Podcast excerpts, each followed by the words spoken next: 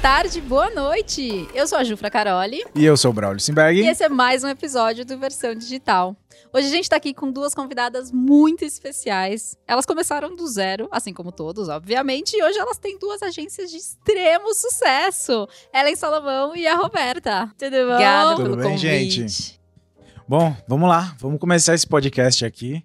Duas pessoas de peso aqui, que começaram do zero e só pra galera saber, assim, um pouquinho antes de da gente aprofundar um pouco na agência de vocês e tudo mais, fala pra gente um pouquinho do alguns fatos que já aconteceram aí da empresa de vocês, é, na questão de. Que a galera é muito curiosa. Marcos. É, Marcos. A gente assim, quer Marcos. Dinheiros. Dinheiros, número, dinheiros a gente também tá querendo. O principal, a galera chega e fala assim: tá, mas e aí, quantos milhões já faturaram? Então, assim, fala um pouquinho pra galera da agência e quantos milhões aí já, já faturaram aí pra gente? Ah, já que você né, me sugeriu de forma obrigatória. Começa aí, vai. Eu sou a Roberta Santos, sócia, fundadora e copywriter da Você Ligado, uma agência e escola de marketing digital. E eu não sei quanto faturou ao longo do, né, de, de, dos anos todos, mas desde que é, decidimos focar em produtos digitais foi mais ou menos ali no começo de 2019, já ultrapassamos é, mais de 4 milhões de, de reais é, para a nossa empresa, né? Porque tem muito copywriter que fala, ah, já faturei um bilhão, tá? E aí? Pra Quanto empresa foi do cara, é. cliente, né? então, não para clientes, mas para nossa empresa. Muito bom. Eu sou Ellen Salomão, eu fundei a agência V em maio de 2018. A gente começou como urgência, né? Eu e a minha irmã lá em casa, com nossos notebooks ali, sem equipe, sem nada. E de lá para cá, a gente já soma cerca de 14 milhões de faturamento nesses três, quatro, três anos de, de empresa. É, e hoje já com uma equipe de quase 40 pessoas também. Né? Uau. Então, Caramba! É, hoje a gente tem é, quase 20 colaboradores e quatro são copywriters e vão entrar mais dois. Cara, crescendo. Mas é que é muito curioso isso, porque quando eu, por exemplo, né, eu sempre trabalhei sozinha. Cara, é muito difícil depois, quando começa a chegar o povo. O que, que você faz com todo esse povo? E, e, começa a crescer de uma vez, né? Lá na V foi assim. De repente a gente tava. Eu saí de urgência, contratamos o primeiro estagiário, porque a gente tem uma história legal que a gente começou a empresa com o estágio, né? Então a gente chegou uma hora que nós tínhamos 10 estagiários. Muito bom. Juro. Só que aí a gente, claro, a gente começou a amadurecer o time, aí foi fazendo essa troca, né? Mas de, sei lá, dos últimos oito meses, dez meses, a gente foi dobrando, assim, o tamanho e foi alugando mais sala e mais sala. A gente tá quase com o andar inteiro do prédio já, enfim. Então, acho que tem, tem uma fase que a gente tá ali amadurecendo, aí depois a gente dá um, um boom, assim. Estamos no meio do boom, né? Vamos ver onde vai parar aí. o meu é 100% home office, essa galera toda. Mas você também começou como urgência? Uh, na verdade, comecei com o Luiz, né? Nós ele já tinha começado a Você Ligado antes de mim com uma empresa física, com 20 colaboradores também é, físico e fazia outras coisas não que não seriam, não eram lançar infoprodutos, né? Produto de estética, é, às vezes é, peeling, dentista, esse tipo de serviço de, de marketing digital, mas não com esse foco em produtos digitais. E aí ele largou tudo para ir para os Estados Unidos morar comigo. Que o amor, Isso é amor, né? e aí ficou todo mundo remoto. E ele sonha em ter essa, esse negócio físico, mas para mim tem que ser remoto. Gente. Gente, não, deixa eu, eu falar. Gosto muito eu, dessa liberdade. Então, vocês cortam qualquer coisa isso aqui, mas eu preciso falar. Gente, pra mim é muito difícil trabalhar com outras pessoas do meu lado, a pessoa fica falando, eu não, blá, blá, blá, blá, eu não consigo me concentrar. Eu não consigo. Sou contrário. Eu preciso do presencial. Sério? Tenho muita dificuldade de trabalhar remoto impressionante. Como eu gosto de estar com as pessoas, eu gosto do movimento da agência, do dia a dia, de ver todo mundo. De passar nas mesas, nem que seja para dar um oi, sabe? Ah, que eu sou essa pessoa, juro. Não, eu não sou essa eu pessoa. Tenho, eu também não. eu, eu pego muita energia dos outros, aí eu já não sou mais produtiva, aí começa, eu sou distraída. Se eu não tô sozinha, eu não foco. Eu também. Quando a gente tava presencial 100% aqui, eu não rendia nada. Porque, assim, ó, eu ficava só ouvindo as outras pessoas. Imagina, eu escrevo. Tem que ter foco, tem que ter foco. Como é? Ah, mas tem um detalhe aí também. Ah. O problema tem... é com você! vai fazer é terapia. Assim, vocês não têm uma criança em casa. É. Ah. Pode ser. É. Porque no meu te... caso, a é. gente, como a gente tem filho, né? É, eu tinha essa dificuldade também de conciliar. Apesar de que hoje, ainda assim, eu fico meio período com a Aurora, meu marido fica outro meio período com ela, né? Mas eu preciso do meu meio período na agência, sabe? Eu rendo mais quando eu tô presencial. É, Faz pode sentido. ser. Você vai Tem- explicar tem pro seu isso, filho, tá? não bate na porta Ah, porque estou trabalhando, ele não impossível. Não entende. tem como. É, mas se bem que assim, eu não sei se você passa isso com o Blue, mas o Atos e o Salomão, eles não... Blue é cachorrinha. Ah, É. inclusive, você tem um, um Salomão, né? Tenho, meu Salomão. O Atos e Salomão, eu falo assim, filhos, agora não pode latir que eu tô em live. Eles, tipo, desconsideram o que eu falei, Ah, eu pensei que você ia falar assim, eles obedecem. Eu Não, Não funciona nada. não, eu não Não, a sei. Blue não late, A Blue não. não. Mas eu prendo ela, porque senão ela come os cabos e aí... Entendi. Não, tá tudo bem. Bom, mas vamos lá. Como é que vocês começaram? Como é que vocês chegaram? Quem eram vocês antes da internet? Você quer começar? Agora eu vou Vocês sentiram, né? Tá. Foi. Esse podcast vai render. Vai render. Bom, eu abri uma agência de eventos quando eu tinha 21. Eu tava no segundo semestre da faculdade de publicidade. E eu descobri que eu queria empreender, porque a minha motivação era que eu queria viajar quando eu quisesse. E aí eu pensei assim: poxa, mas se eu tiver um emprego, eu vou ter que esperar as férias para eu poder viajar. Então eu vou empreender, juro, né? A juventude é ótima, você tem umas ideias, né? E eu jurava que eu ia ser aquela empresária, abrir minha empresa e, tipo, sair já ficando milionário. Não foi assim. Ah, Foram- falou a pessoa que faturou 14 milhões Não, de reais. é, Olha, você, não, você é. percebeu? Não bem Com assim. eventos não foi bem assim, Entendi. porque eu fiquei uns seis anos mais ou menos bem no vermelho assim, muito nova, tentando empreender e tal, né?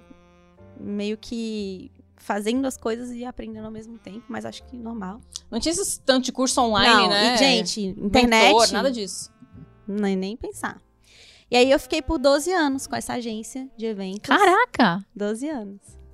A, a Ellen tem 100 anos, Não, aparentemente. achei que era de 15, né? Exato! Não, eu tô com 37.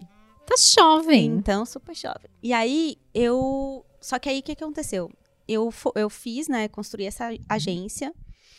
Só que, quando ela tinha uns sete anos, mais ou menos, eu fechei um negócio com uma multinacional, era uma montadora de carros. E a gente começou a atender essa montadora no Centro-Oeste inteiro. E assim, literalmente, eu tinha uma empresa no vermelho e de repente eu assinei um contrato, fiz um processo seletivo, a gente passou. E aí eu passei a faturar milhões, né? Era um, era um, um contrato de 3 milhões ao ano.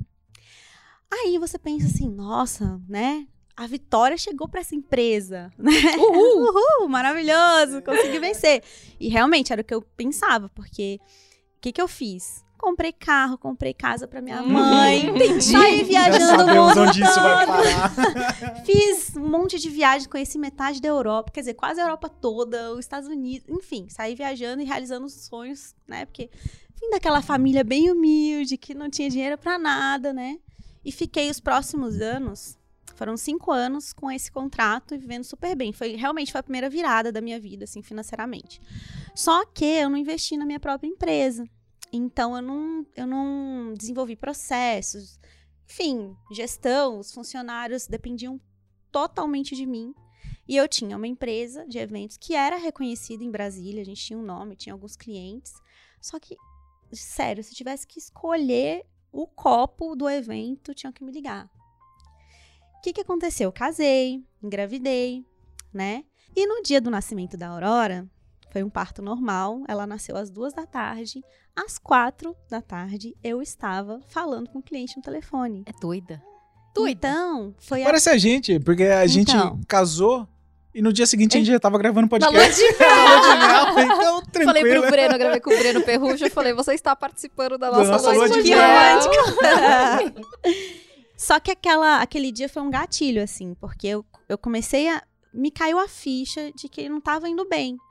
Cara, eu tinha dinheiro, a empresa tava saudável, tinha caixa, mas assim, até onde eu poderia Você não ir? tinha qualidade de vida, na verdade. Nenhuma. E a Aurora muito novinha, juro, eu amamentava e saía pra montar evento. Porque evento é assim, você monta à noite, no final de semana, né? Nos horários nada a ver. É, é esse que é o problema Problema de evento. É o aleatório, problema. né? Porque se começa Porque, às assim, 8, você tem que passar a madrugada montando. Total. Então, meu, é, é complicado. E o trabalhar no digital também é muito trabalho, mas é a dinâmica mesmo que é diferente. E aí eu comecei a pensar, não, não é essa vida que eu quero. A- passou um tempo, a Aurora estava com um aninho e pouco. Eu, de repente, acordei de madrugada, assim. Chamei meu marido, falei, acorda aí, tem uma coisa pra te falar. Aí ele falou, mais um evento, mais um evento. Tô atrasado pra algum É, tá evento? meu marido engenheiro, tá, sabe, todo nerd e tal. Eu falei assim, amor, eu não quero mais trabalhar com evento, eu não quero mais ficar nessa agência de eventos, não é pra mim. E eu larguei, literalmente, eu falei, não quero mais, eu sou uma pessoa bem decidida, assim, sabe? E aí eu saí da minha empresa, da minha própria empresa. Detalhe. Tipo, eu me demito. É, eu me Eu demito, demiti tchau pra todo mundo. empresa. É, parei de fazer evento e fiquei em casa. E como a Aurora estava muito pequena, eu estava muito envolvida nas coisas de criança, eu resolvi fazer artesanato. Entendi. Infantil, tipo, velho. Empresa O nível da loucura. 15 reais aqui, nível ela da montando as loucura. caixinhas, sei lá o que que é. Era isso, era tipo isso. Aí eu comecei a procurar como que eu ia vender o meu artesanato. Olha que louco. Daí eu vi que tinha, né, é, sites que você colocava lá os seus artesanatos. Já tinha vender. o sete? As Larga a empresa é. pra vender arte na praia. Com as miçangas. Enfim, e aí eu caí no marketing digital, né? Começou a aparecer um monte de coisa pra mim de marketing digital, até que eu vi que existia o tal do lançamento e que dava pra você lançar, porque na época eu não tinha nada pra ensinar, né? Não era pra ser um especialista, mas eu entendi que eu poderia lançar pessoas. E aí me caiu uma ficha, eu falei, putz, eu posso fazer isso daqui, isso é legal. E isso parece com um evento, porque na minha cabeça conectou muito. O que, que é um evento? Um evento online, né? Exatamente. Mesma coisa. O que, que eu fazia? sentido. Um monte de coisa. Tinha um- eu fazia um feirão. Tinha um checklist lá de 800 tarefas, 100 fornecedores, um monte de coisa. Tinha que funcionar certinho para chegar no momento do evento e aquilo ali tinha que dar certo. O lançamento é isso, né? Você faz um monte de coisa, um checklist e tem que dar certo na hora da abertura do carrinho. Eu falei, cara, isso, é- isso faz sentido para mim. Só que aí na época eu pensei que eu queria ter uma agência de lançamentos, porque eu queria ter mais de um especialista. E aí foi aonde a agência V nasceu. Ai, Foi que fofo, história. gente. Cara, que legal. E só, só uma dúvida, e o seu marido, quando você se demitiu? Foi Tudo tudo, bem bem, pra ele? ou ele... Apoiou Você vender tá ficando miçanga na louca? praia. É. Gente, o Andrei levou assim 100%. Ele é outro Buda. Não, o Olá. Andrei é um Buda. O meu marido, ele duas coisas, ele é um gentleman e um Buda. Oh. Ele é muito fofo. Te amo, amor. Oh. Ai, que Mas ele é mesmo. E ele, ele simplesmente falou: beleza. O André é muito assim, ele sempre me apoiou em qualquer coisa que eu fizesse. Boa. E ele deu uma sofrida no começo, viu? Quando eu comecei no digital. Porque você entra naquela loucura, né? Que você quer aprender tudo, que você quer assistir todas as lives de todo mundo, que você quer. Você mergulha num universo paralelo, assim. E ele ficava assim, tipo, meu Deus, será que ela E pra quem não está no meio é meio Nossa. complicado. Foi difícil pra ele. Eu acho. Ah, mas, cara, sabe o que, que isso é muito legal? Porque você ficou 12 anos num negócio Sim. e largou. E as pessoas falam assim: imagina, já trabalho há três anos nisso, eu vou jogar tudo pela janela. É. Estou abrindo mão da minha carreira. Gente, a Ellen ficou 12 anos Hoje ela tem um negócio. repertório que as pessoas do digital precisam de não entender é, o que é empresa, né? Você vai lá, abre sua, né, faz um lançamento, ganha tanto e compra um carro. Ao invés de investir na empresa. É, eu já Ela sofri passou isso por antes, né? Já passou por processo, já passou por tudo que a galera É que não naquela passou época ainda. lá, o, o- como você aprendia era a escola da vida, né? Era a escola da vida, não tinha esse monte de gente dando. Não tinha informação. É, não tinha né? informação, né? Que hoje você consegue ver histórias de vida assim que fala, pô, eu não posso errar nisso aqui, eu não posso errar naquilo. Então já tem pessoas que já erraram e fica muito mais fácil agora o processo. Fica, mas tem gente que complica, né? Fala, nossa, tem tanta informação que eu não sei nem pra onde eu vou. Não, isso total. Ah, sim. E é o que mais tem né? mercado, Ai, a Ellen fez 14 milhões, vamos nem tentar, porque... É, imagina. não, sabe o que é pior? Nossa, fiz um lançamento e eu faturei 40 mil reais. Eu tenho um salário de dois, eu ganhei 40, mas a Ellen Não fez seis- não, tem mas não fez o 14 seis em sete. milhões. Não fez o 6 em 7, Mas- tá errado. Estou aqui revoltado, que, E, sabe? e É uma- ainda, às vezes, ainda você fala assim pra pessoa, tá, mas quando que você começou? Ah, comecei mês passado. eu falei, cara, as pessoas estão há três anos pra chegar no faturamento de um milhão. Você, mês passado, fez 40 e ainda você tá reclamando. Tipo, Eu As gosto pessoas de, têm que tá. Eu gosto de mostrar muito a linha de desenvolvimento de qualquer carreira. Então, se eu tivesse, por exemplo, se eu quisesse ser funcionário público, eu ia ter que estudar alguns anos para passar no primeiro concurso e ir lá dentro me desenvolver. Se eu quisesse fazer uma carreira dentro de uma empresa, uma multinacional, quantos anos eu ia demorar para sair de estagiário para chegar ao diretor da minha área, sei lá. Então, gente, não é porque é o digital que você vai ficar milionário em três meses, né? Não tem jeito. Mas muita, muita gente vende isso. Sim. Isso é que é o É. problema. Porque fala, a- a- as pessoas, elas chegam. Eu já, a gente já fez consultoria com umas pessoas muito estranhas, né? Mas a pessoa chega e falava assim: Então, eu decidi que eu quero ganhar um milhão. Falei, legal. Então faz o seguinte: escreve um livro pra eu poder vender. Porque aí eu consigo fazer um milhão. Eu falei, tá, se eu vou ter que pesquisar, eu vou ter que escrever, aí eu vou dar pra você vender, pra você ganhar um milhão. Tipo, a conta, pior é que isso é uma história verídica. A conta não está fechando. E o pior que foi ver. É verídico. Então as pessoas elas têm esse raciocínio. Eu quero ganhar dinheiro, tipo, é, De forma imprimir dinheiro, né? caixa, caixa eletrônica. Acho que eles olham o digital, vê aqueles memezinhos assim, né? Ah, dinheiro pra cima. É uma loucura. Felizmente ainda tem gente que faz promessa falsa e ainda tá. Mas eu acho que vai ser por pouco tempo que essa pessoa vai ficar. Ah, tá ficando mais maduro o mercado digital. É, as, pessoas, estão pesquisando, pesquisando. é, é. pesquisando mais a índole das pessoas, o faturamento, se de fato o que ela vende, ela já aplicou e funciona. Então, a partir da hora que as pessoas começam a ver, começam a ver depoimentos, começam a ver pessoas de verdade dando depoimentos, né? Que existe até site pra você comprar depoimento, né? É bizarro. É. Oi, você, como que você começou tudo isso? Ai, foi muito doido. foi mais ou menos lá em 2014. Sete anos atrás, quase, meu Deus do céu. É, eu tava fazendo uma faculdade de processos químicos estadual. Não tinha grana nem pra pagar o ônibus. Só uma Tava- pergunta, o que faz uma pessoa formada em processos químicos? Ai, umas contas, uns cálculos, não sei. Tem- Entendi. Não, não, Tá aí bem. porque ela não continuou, porque ela não sabe. Entendi, não. tá explicado. Não, e o pior é que era uma faculdade estadual, foi difícil passar, fiquei muito orgulhosa que passei em 12 lugar. Só tinha na formatura eu e mais duas pessoas. Todo mundo desistiu, pegou DP, porque era Mentira. realmente muito puxado, muito difícil. Mais Foi difícil muito do que frustrante. faturar no digital. Mais difícil do que. É, quem passou por uma faculdade dessa, né? Aguenta tudo. Aí eu tava desesperada, porque eu tinha. Eu trabalhava numa loja de shopping, eu tinha juntado dinheiro pra pagar um ano de escola de inglês, a minha carteira de motorista e o, o ônibus, né? Porque eu tinha que terminar a faculdade, então eu tinha que fazer um estágio não remunerado. Trabalhei analisando a água do, do mar, da praia de Santos, de graça. E aí eu tinha que pagar a condução e o dinheiro tava acabando. Aí eu fiquei Você nunca desesperada. encontrou com ela em vendendo as miçangas? Pois é. Se a gente tivesse encontrado, ela tava vendendo na praia até hoje, né? Eu tava lançando ela. Como vender suas miçangas na praia. E aí, tava meio desesperada sem ter o que fazer, porque eu tinha que fazer a faculdade, o estágio, e tinha só um, algum, um tempo livre, né? Eu não conseguia encaixar seis horas de trabalho ali. E aí, eu já tava quase terminando esse um ano de inglês que eu tinha pago. Então, eu já tava no avançado. E aí, eu falei, bom, o que que eu sei de habilidade? Nada, além de dar aulas de inglês. Aí, eu conheci o Luiz, e ele teve uma ideia muito brilhante, que na hora eu achei uma... uma uma bosta. Pode falar, fica à vontade. Uma bosta. Eu falei, como assim?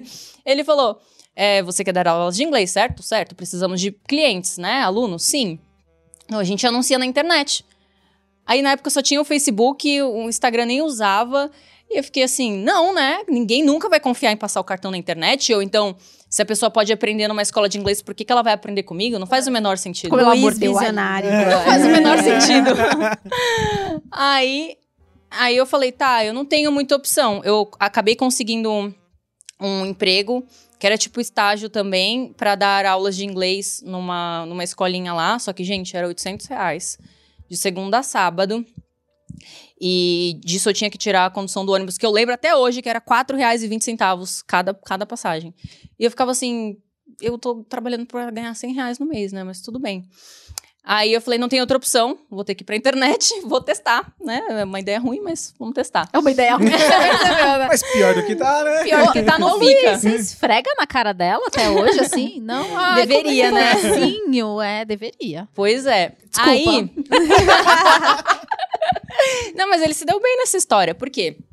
Porque é, ele, ele pensou em mexer ali no tráfego pago, no blog, né, na, na, estrutura, na parte técnica, e eu tinha a minha habilidade com copy. Não tinha, né? Mas eu acho que por ter feito faculdade, que já é uma coisa a mais do que só o ensino médio, ter pesquisado muito, ter feito. É, eu tinha português nessa faculdade, porque era estadual, tinha metodologia, inglês, espanhol, era puxada.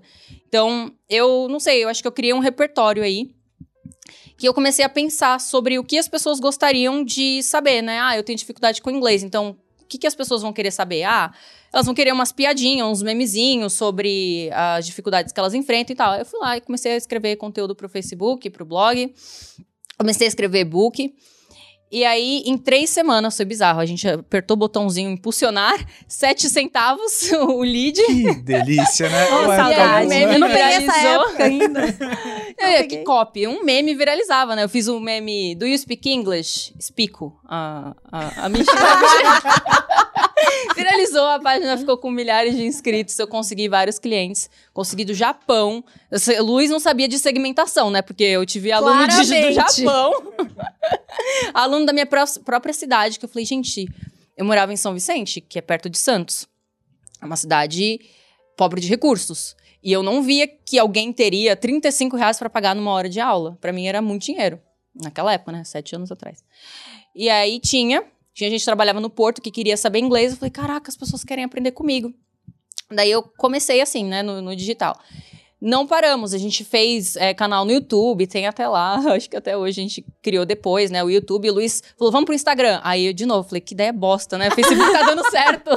Você vai fazer o quê no Ô, Instagram? Luiz, Só qual tem... a sua próxima ideia? Fala aí pra gente. Se você tiver os números da Mega Sena, também estamos querendo. Sim, eu não vou julgar a sua ideia. É, a gente é gente boa. Ele foi muito gênio, porque ele criou até uma, uma ferramenta que hoje não funciona mais, mas que, enfim, dava um jeito das pessoas ganharem mais seguidores e tal. E, e aí, beleza, começamos a, a ir pro Instagram também. E eu fui fazer um intercâmbio de trabalho e estudo. Nesse intercâmbio de trabalho e estudo, eu descobri esse universo do digital, né? Vi o curso do Jeff Walker, e aí eu comecei a receber uns anúncios muito outro níveis. E eu comprei um curso de e-commerce. E nisso eu vou ser ligado meio que já surgiu, né? Porque o, a galera ali da, da de, da nossa região queria que a gente fizesse isso pro negócio deles, né? Pô, viralizou o negócio, 7 centavos, não gastou nada. Começaram né? a te perguntar como que você tinha feito. É Exato. E aí queriam que fizesse pro, pro negócio também. Só que eu tava nessa de pesquisar como fazer dinheiro online sem aparecer. Porque eu tava fazendo as contas ainda. Eu, meu sonho era, se eu, o seu era de viajar e tal, eu não achei nem que eu ia conseguir isso. Achei que ia conseguir lá depois dos 30, juntando muito. Meu sonho era parar de trocar horas por dinheiro. Eu ficava vendo lá, eu ganho 35 reais a hora a aula. Se eu for dividir aqui o quanto eu tenho que trabalhar para pagar uma bolsa, um almoço, eu ficava, gente, tinha quando eu trabalhava em loja de shopping, eu fazia as contas exatas, né? Ficava fazendo as contas, quanto que eu vou ter que trabalhar para pagar esse almoço aqui Preciso com de coca? 52 horas do meu dia. Você vê como funciona o cérebro das pessoas. Eu é ficava diferente. fazendo um monte de conta, eu ficava, gente, como é que eu consigo parar de, né, trocar minhas horas por dinheiro, de aparecer e tal, eu quero fazer dinheiro de outra forma. Sabe como eu faço essa conta hoje? Se eu for comprar uma coisa, quantas leads eu poderia comprar? Juro por Deus, faz essa conta hoje. Juro. Gente, pra quem não sabe, lead, explica o que é lead. Tem gente que não sabe o que um é possível lead. cliente. Um possível Explica cliente. aí, Roberta. Um possível cliente, né? Um contatinho, você paga lá não mais 70 centavos, 7 centavos, mas você paga aí uns 7 reais Vamos fazer uma comparação. Imagine que você esteja solteiro, É. tá? E aí você quer o quê? Em vez de você usar o Tinder, você vai fazer o seguinte: você vai comprar possíveis contatos, possíveis namorados. E aí, com esses possíveis namorados, você vai tentar se vender. E aí você vai descobrir quem vai querer te comprar ou não, entendeu? É Basicamente isso. Mais ou menos isso. Nossa, que comparação, Só que no Foi ótima a minha comparação. Você vê como Enfim, apoia, sabe os você vê? clientes de inglês, então? Eles eram antes leads e depois viraram alunos Clientes. de clientes, é. E eu pesquisando lá, como fazer dinheiro online sem aparecer, porque eu também não gosto de câmera. Não gostava, né? Hoje tô super tranquila. E aí, é, pesquisando, encontrei um curso de e-commerce. Comecei o meu e-commerce lá. E tive que aplicar copy em inglês, né? O que, que Então, você vendia? Eu vendia ma- é, mapa de raspadinha, sabe? Acho que é essa tradução. Scratch off map. É, mapa de raspadinha, eu acho que é isso. É, Isso é muito legal! é. Eu quero Ah, eu tenho, te eu ver. tenho, eu tenho. Eu queria muito um É muito desse. legal. Isso é Mandei legal. fazer na China, foi todo um processo. Só que aí dentro desse curso eu descobri duas coisas. Primeiro, tem como persuadir uma pessoa mão de vaca. Porque eu investi, eu acho que uns 5 mil dólares, mais ou menos, nesse curso. Eu não tinha esse dinheiro. E eu falei, existe uma ciência por trás disso. Não é possível que eu não compro nada. Um cafezinho no Starbucks eu não comprava, eu só juntava. E eu falei, tem uma ciência por trás disso. Comecei a estudar toda a engenharia reversa, né, do, do lançamento dos caras. O que, que eles fizeram para eu comprar? Né? E tinha remarketing até no teto, assim. Você abria a geladeira, eu abria a geladeira tinha. Era bizarro. E, e do- dois, eu descobri que existia copy. E que dava para desenvolver essa habilidade. E o que, que é copy? Copywriting, arte de escrever, arte e ciência, escrever textos persuasivos que levam os leads a tomarem uma ação imediata. Ou Que seja, quando isso? conven- se convencer o cara a casar contigo. É basicamente isso. Contratem a Roberta. Sabe esses anúncios que você vê por aí, essas páginas, esses vídeos, tudo é uma pessoa que escreve antes, né, de alguém estar falando. Então eu, eu descobri que dava para trabalhar, né, por trás das câmeras. E aí achei maravilhoso. Só que eu tava morando lá ainda e eu fiquei pensando, bom, não sou inteligente, habilidosa, nem moro aqui para conseguir trabalhar aqui, né, na gringa lá como copy e tal. Mas, olhando para o Brasil, eu vi que não tinha ninguém falando sobre isso, era uma super demanda. Aí começou a querer já trazer curso, infoproduto, mentoria, essas coisas. E eu comecei a ajudar de forma gratuita vários, várias pessoas, né? Tinha uns vídeos de vendas que eu ficava, gente, isso aqui não vai vender, você tá pedindo desculpa pra vender, né? Não tem como você colocar anúncio, tráfego pago, né? É, nisso aqui, porque não vai vender. E o mercado era muito, muito amador aqui. E lá era muito profissional. Então, eu não- me via trabalhando lá. Só que eu fazia pro meu e-commerce e tal. E aí, depois de trabalhar gratuitamente alguma, né, algumas coisas, arrumei vídeo de vendas até. Ai, não vou, não vou citar nomes aqui, mas. Ai, depois eu vou querer saber. Fala aí, cara. Mas é, eu vi que dava muito resultado. Tipo, pouco que eu sabia dava muito resultado. E eu comecei a estudar loucamente, loucamente, loucamente. E aí foi assim que eu comecei a atuar como copy. Mas o Luiz teve uma ótima ideia de novo, que eu achei uma bosta de novo. Não é possível, gente. Não é possível. Ela não deu uma moral pra ele até agora. Não, gente, devia ter dado moral já, né? Mas ele falou: vai ensinar copy, ab- abre suas redes sociais, porque tá cheio dos clientes, é, tá trazendo resultado pros clientes, mas e aí? Você não tem autoridade no digital. Aí eu fiquei, mas tá funcionando, né? Tá dando grana aqui. Minha primeira campanha já deu 10 mil reais. Eu falei, gente, tô rica, imagina. É que hoje a galera vê os resultados, né? E fala, nossa, é, faturei tanto, é pouco. E acaba se sentindo inferior e tal. Eu não tinha comparação, então pra mim foi maravilhoso. Falei, meu Deus, nunca como química que eu ia ganhar 10 mil reais. Eu tava. é, eu- minha motivação pra para ir para os Estados Unidos e tal era trabalhar numa empresa química multinacional. Eu queria aprender inglês pra isso. Eu queria encher o meu currículo de coisas. E aí eu comecei a ver que não tinha meio que como eu ganhar 3, 4 mil reais, me bancar sozinha, pagar condução, essas coisas, fazendo as contas não ia dar. E o país em crise e tal. Enfim. Aí ele falou: começa a dar as caras ensinar. Lá no começo de 2019. Aí eu falei: ah, não, quem sou eu com esse monte de cara, né? Com resultados bilionários aí dos Estados Unidos e tal. Depois eu fiquei pensando: 90 e tantos por cento dos brasileiros não falam inglês. Eles não vão ter acesso a esses conteúdos. Genial. Aí eu falei, vou trazer, né? Vou começar a trazer, mas aí eu fazia só em texto e tal, ficava morrendo de vergonha. Só que começaram a ter muito resultado com pouco que eu ensinava, porque não tinha quase nada sobre isso na internet. E aí foi uma excelente ideia. Obrigada, Luiz, pelas péssimas ideias que eu dei. Eu Tá vendo? vou tentar, vou tentar aceitar uma próxima ideia, não ser tão tá teimosa. filmando. E aí a Você Registrou. Ligado transicionou para só infoproduto. Largamos esses clientes que antes eram de estética, de dentista, essas coisas, e focamos só em infoproduto. E hoje é, a gente tem agência e escola, né? Então a- tem o braço agência que cuida de um projeto de psicologia e logoterapia, que é um instituto. E tem também o nosso braço que ensina copy, tráfego, suporte e tudo mais. Cara, Feliz que ela interessante. ensine suporte. Ai, Ficou, fala. né? O mercado fica feliz, porque é muito difícil encontrar pessoas que, que saibam atender a grande demanda que a gente tem, né? Pra copy e pra suporte também. Hoje no almoço a gente teve uma ideia genial. Você vai Que revelar não a ideia é genial? Ah, eu tô curiosa. Não, não, você que não, não, pode é começar. vender plaquinha falsificada. Não é? Mas Não é esse tipo de negócio. Não, é porque assim, conectei com a época que eu fazia eventos. Porque eu comecei como promotora de eventos. Sabe aquela galera que faz panfletagem, sabe? Eu fazia aquilo. Então, ali quando eu comecei a faculdade... Aquilo era um lead Era, um, era, um, era pra ser um lead, né? Você sair um entregando pra todo mundo. Sim, eu sou dessa época. Talvez acertasse Então algum. eu já panfletei, já segurei faixa no, no sinal, essas coisas. E aí eu montei uma agência de eventos pra começar a contratar as pessoas segurarem fazer o- isso, Aham, entendeu? Nossa, eu não queria mais Foi segurar. como eu come... É. Por que, que você abriu uma agência? Porque eu não queria mais segurar a placa. é, porque assim, como eu já fazia isso e eu via que tinha uma demanda, eu falei, ah, vou abrir uma agência de eventos assim. Depois eu migrei pra fazer evento mesmo, construção do evento no, no- no geral. Aí a gente tava conversando no almoço hoje sobre essa questão de atendimento, né? Falei, poxa vida, se tivesse uma empresa que tivesse mão de obra especializada em promotor de vendas, mas que você pudesse contratar, ah, vou fazer um lançamento grande, eu quero contratar, sei lá, 30 promotores de venda pra vir aqui. Pra este lançamento, pra né? este Não pra lançamento. minha empresa. Eu não preciso de 30 É, pessoas, eu não tô né? falando de uma empresa de recuperação de carrinho que vai fazer recuperação pra você, mas é uma empresa de recursos humanos mesmo, sabe? Pra te, pra te, é, para fazer essa parte de seleção de equipe, pra levar pra você pra trabalhar ali como frila, porque isso na área de eventos, pelo menos na minha época, não sei como tá hoje, mas tinha empresas que ganhavam muito dinheiro com isso, porque um feirão, sei lá, precisava de 25 promotores de, de venda, sabe? Para uma ação precisava de 100 promotores de venda, em cada canto na, da cidade. É, e o lado bom disso daí, quando você terceiriza, é que, vamos supor, tem um evento, ah, o evento vai ser dia 1 do mês que vem.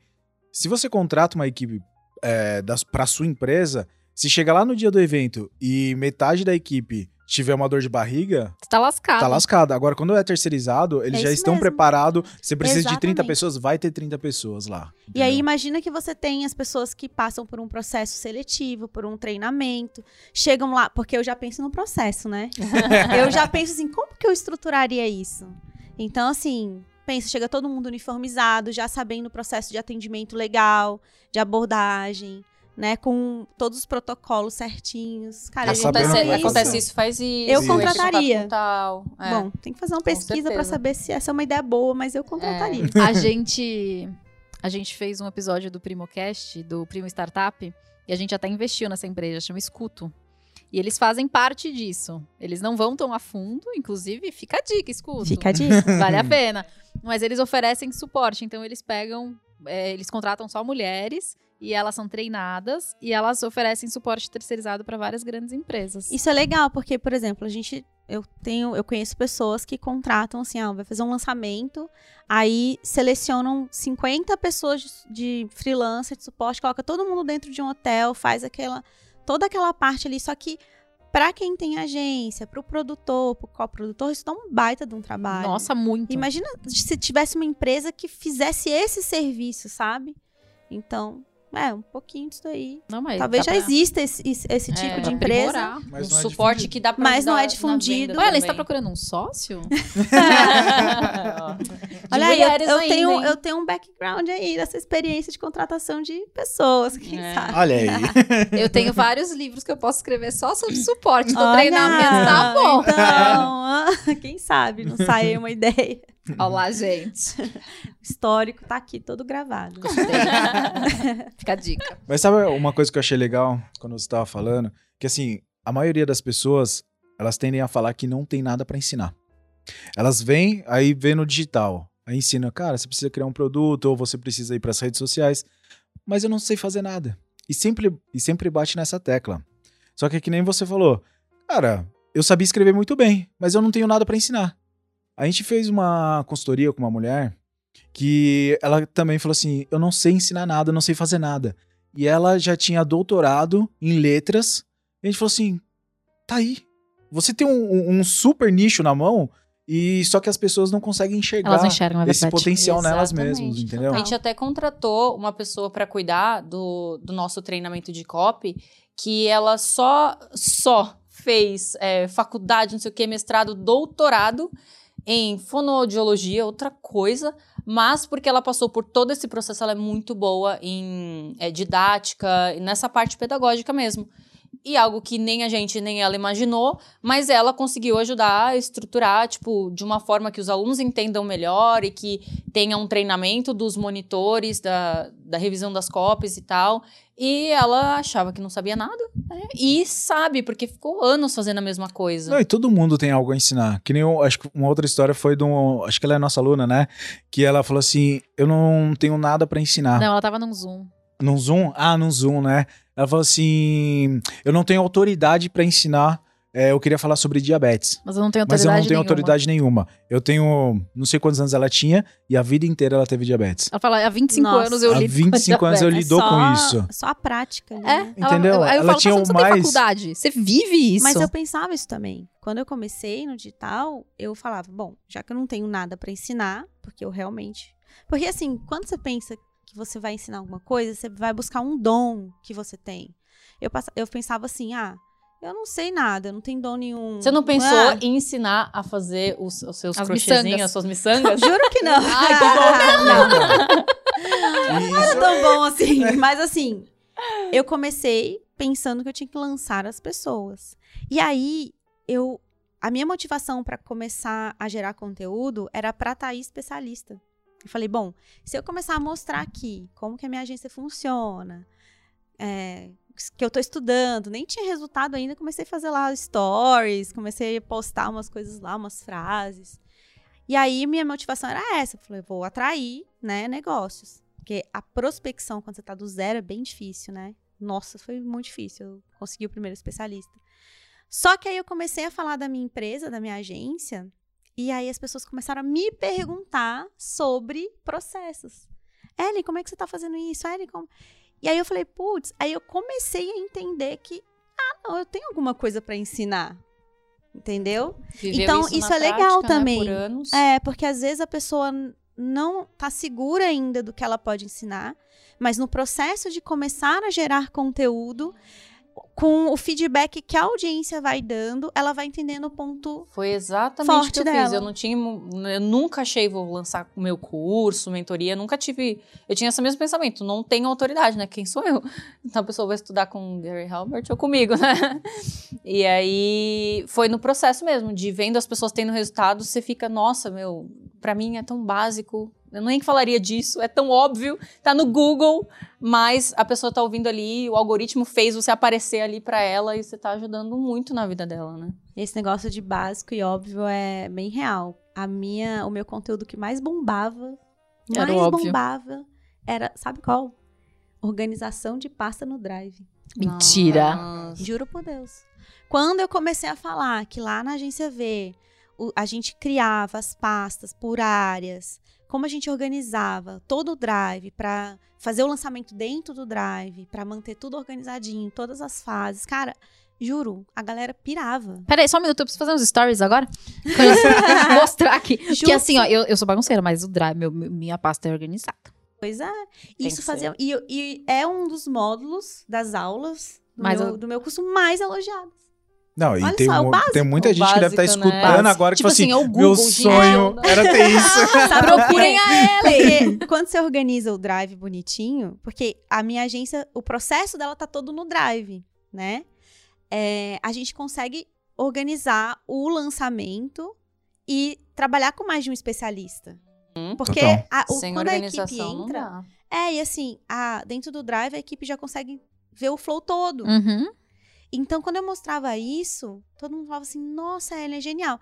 Só que é, eu nunca imaginei. É coisa Porque mais quando você básica fala assim, de Simples, ser né? ah, eu né? vou falar de processos de gestão, você tem que, às vezes, pensa que tem que entrar num nível, né, de falar de Avançado. coisas super avançadas, buscar os livros mais Ou conceituados. ferramentas ferra- absurdas pra poder. Básico do básico. Mas é que, tipo, as pessoas assim, elas acham que ninguém quer aprender a fazer arroz, mas ela quer ensinar a fazer vieira gratinada com foie gras.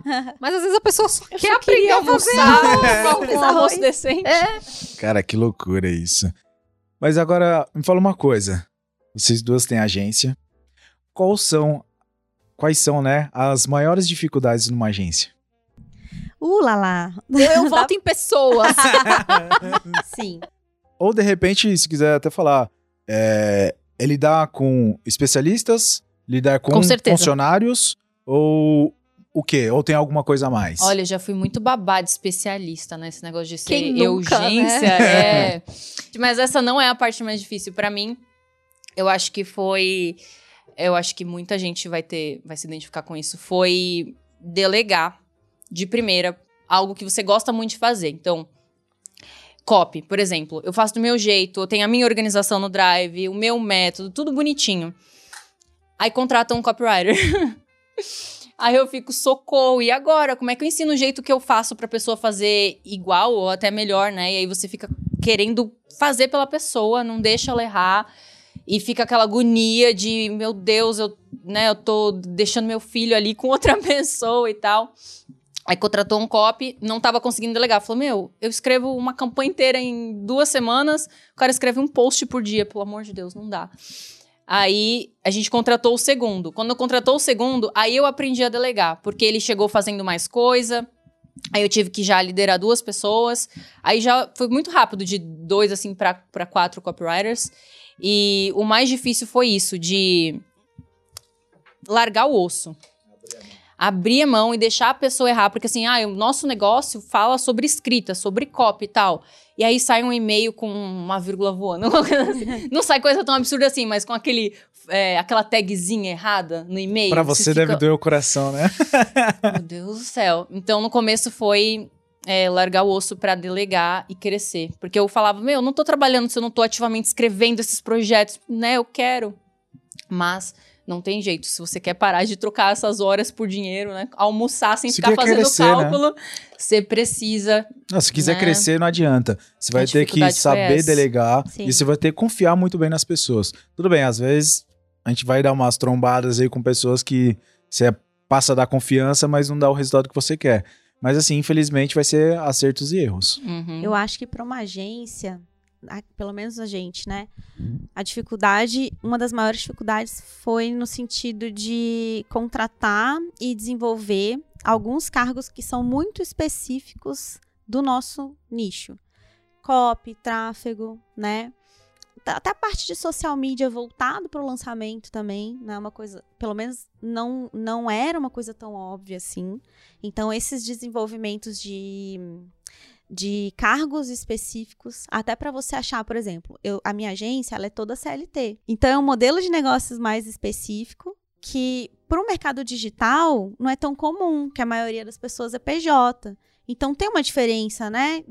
Até na dinâmica, no pagamento, enfim. Então, essa questão de adaptar é, foi um desafio. Fazer a gestão de vários projetos ao mesmo tempo, porque você precisa ter muita organização. E eu fui, eu vim pro digital para eu ter paz na vida, basicamente assim. Ah, tá. Porque olha só, alguém avisa. Não, alguém te avisou? É, então, mas é ó, fake news, amorzinho. eu tiro uma onda, viu? Porque assim, a Roberta sabe. É, eu tenho vida normal, gente. Eu consigo ter vida normal. Eu não sei, não sei como, mas a, gente... a gente pode ter um curso sobre um isso. Um curso de como ter vida normal no digital. como ter uma vida Porque normal. Porque eu acho que eu passei uma dor tão grande na minha última empresa que eu, eu Você entrei. sabe o seu limite. Eu ent... é. Exato. Eu entrei com essa, com essa mentalidade muito, muito ativa na minha cabeça, entendeu? Óbvio. Eu trabalhei muito, principalmente no começo. Eu tive a fase de trabalhar 12, 14 horas por dia e tal. Mas eu construí uma dinâmica que agora eu já tenho uma vida não vou falar normal, não. Vou falar quase normal, né? Porque às vezes, assim, o site sai do ar, você fica um pouco maluco, né? Não, é normal. Aí, né? às vezes, o André, o que, que você tá. O que, que foi, amor? Eu tô lá no celular, tipo, gente, arruma aí. Acontece isso. Mas a minha dor de, de fazer. De sair de uma empresa. Porque imagina, eu, eu, eu estive numa empresa, eu construí uma empresa por 12 anos. Eu sofri pra caramba pra, largar, né? Pra largar, pra decidir, né? E quando eu comecei de novo, eu tinha plena certeza de que eu não queria viver pro trabalho e, enfim. Então, esse processo de deixar as coisas mais organizadas possível, né? Para poder ter mais de um projeto também foi um desafio grande, grande. Só que uma das coisas que eu acho que a maioria das pessoas não entende é que quando isso vira uma prioridade no negócio, você ganha muito no longo prazo. Entendeu? Porque às vezes eu, eu vejo pessoas crescendo muito, só que sem estrutura nenhuma, sem base nenhuma. E aí vai virando uma bola de neve ali, né? E a gente fez um pouquinho contrário. A gente foi mais devagar no começo. A gente, A foi gente bem também, mais a gente tava até falando sobre isso É. no almoço. A gente prefere ir bem mais devagar e construindo aos poucos e criando processos, né? Então agora entra um novo copy, eu não vou ficar mais desesperada. Tem todo um. Já tem todo um processo tudo como. documentado, né? E uma coisa que você falou que é muito importante, que os negócios não entendem tão bem, é que, tá, você pode ter um negócio que é 100% remoto ou 100% físico, mas ele tem que estar, ele tem que estar no online, né? Então tem que ter a pasta do Google Drive, tem que ter tudo documentado no online. Então a gente faz, gente tem até uma regra, fez mais do que uma vez, documenta. Então tá lá, ai, como é que faz o, o- o lançamento tal? Como é que eu escrevo a cópia? Como é que eu começo a pensar? Tá aqui, documentado. Então a gente não passa mais por esse sofrimento de, de ter que treinar do zero, né? E sabe uma dor também que eu vejo que é a maioria dos meus alunos? É o relacionamento com o especialista. Porque o negócio, o, o digital é o seguinte, né? É, que relacionamento com especialista. Mexer com É um pessoas é, serviço de complicado. coach. Exato. Coaching, babá e. Cara, é um, um mix de habilidades que você tem que desenvolver. E o que eu vejo que os meus alunos mais pecam é nisso, é de não se posicionar como parceiro, ter aquele medo. Ai, mas se o especialista, se, e se ele não gostar, e se não ter o contrato, não alinhar direitinho desde o começo. Só, só repete de novo. Você falou de Zero. contrato? Você Contrato, falou de contrato? né? Como é que é a palavra? É de Isso. contrato? É de Viu, comer? gente? É porque assim, no digital, As pessoas acham... Não, é sério. a turma acha que assim, Fio só do porque bigode. você é fio É a do máquina bigode. de fazer dinheiro. E não, só porque você colocou a sua conta do Hotmart lá pra receber Já sua tá parte, já tá É. valendo. Aquilo é um contrato. Aí fica chorando, meu, meu, meu especialista não grava stories, meu especialista É, não não Mas e aí? Aí a gente falou assim, aí vira conversa de comadre, né? Conversa de ali. comadre. Mas é, você fala assim, o que, que tá escrito no contrato? Que Mas eu não tenho contrato. Tá, então e como, como que você vai cobrar ele de Exato. alguma coisa? Como que você vai cobrar? Eu conheço casos e eu tenho um colega que ele foi o pior caso que eu já vi. Ele estava já com um especialista há quase um ano, já faturando mais de 2 milhões. E ele acordou, abriu o e-mail dele e estava lá. A partir de hoje não trabalhamos mais juntos. Valeu, vou continuar. E ele ficou sem especialista, num negócio que já era milionário. E que então ele não a tinha um construir. Sem os Exato, eles ativos, construíram do né? zero, sem os ativos, sem um contrato assinado, sem uma multa, sem nada. Então, assim, e tudo bem, é bem difícil você achar advogados especializados no digital. A gente tá mudando esse jogo, né? Mas é, tem que buscar um mínimo de formalização do negócio, porque as pessoas acham que aqui é terra de ninguém, né? Então, acho que... É que acaba construindo ali numa amizade, né? Que você tem um amigo, que ele é bom em alguma coisa, aí você vai levando. E aí muitas Aí vezes o amigo depois- fala assim, não, mas não precisa contrato. Tamo junto, parça. Né? Pra É. que gastar dinheiro? Só que aí, Exato. então, só que aí é o grande problema, porque algumas pessoas, não digo todas, mas algumas pessoas, quando começa a ver dinheiro, a pessoa transforma. Transforma. Você quer ah, conhecer, isso já aconteceu. você quer conhecer a pessoa, é você dar dinheiro ou poder pra ela, entendeu? Então assim, aí o que acontece? A pessoa nunca teve nada na vida. Ganhava um salário de dois mil reais, aí ela começa a faturar 50 mil, 100 mil, um milhão, e aí daqui a pouco ele começa a falar assim, Nossa, tá ganhando Ah, muito. eu que tô fazendo tudo, eu que sou especialista, por É- é que minha eu preciso... cara. É, Só que olha só, são duas coisas aí. Eu acho, primeiro, o, o- a pessoa que está nos bastidores, que lança, ela tem que ter essa noção de que pro especialista, isso é intuitivo. Porque ele tá no palco. Então, às vezes, você não tem nem como julgar a pessoa. Porque ele tá no palco, ele que faz conteúdo, ele que lida com as inseguranças, ele que lida com Haters. com os haters. Então, é muito fácil, se o especialista não tem a cabeça muito no lugar, ele confundir esse grau de total. importância. Por isso que o contrato é importante e por isso que a gente que lança, a gente tem que saber se posicionar. Sim. Mostrar A a, nossa, importância. a importância do nosso trabalho, né? Ser muito claro, muito específico com ele. Eu acho que eu fui acer- mais assertiva do que errei nesse ponto de passar para o especialista essa importância, né? De, olha, quem é que está cuidando desse processo, desse projeto junto com você?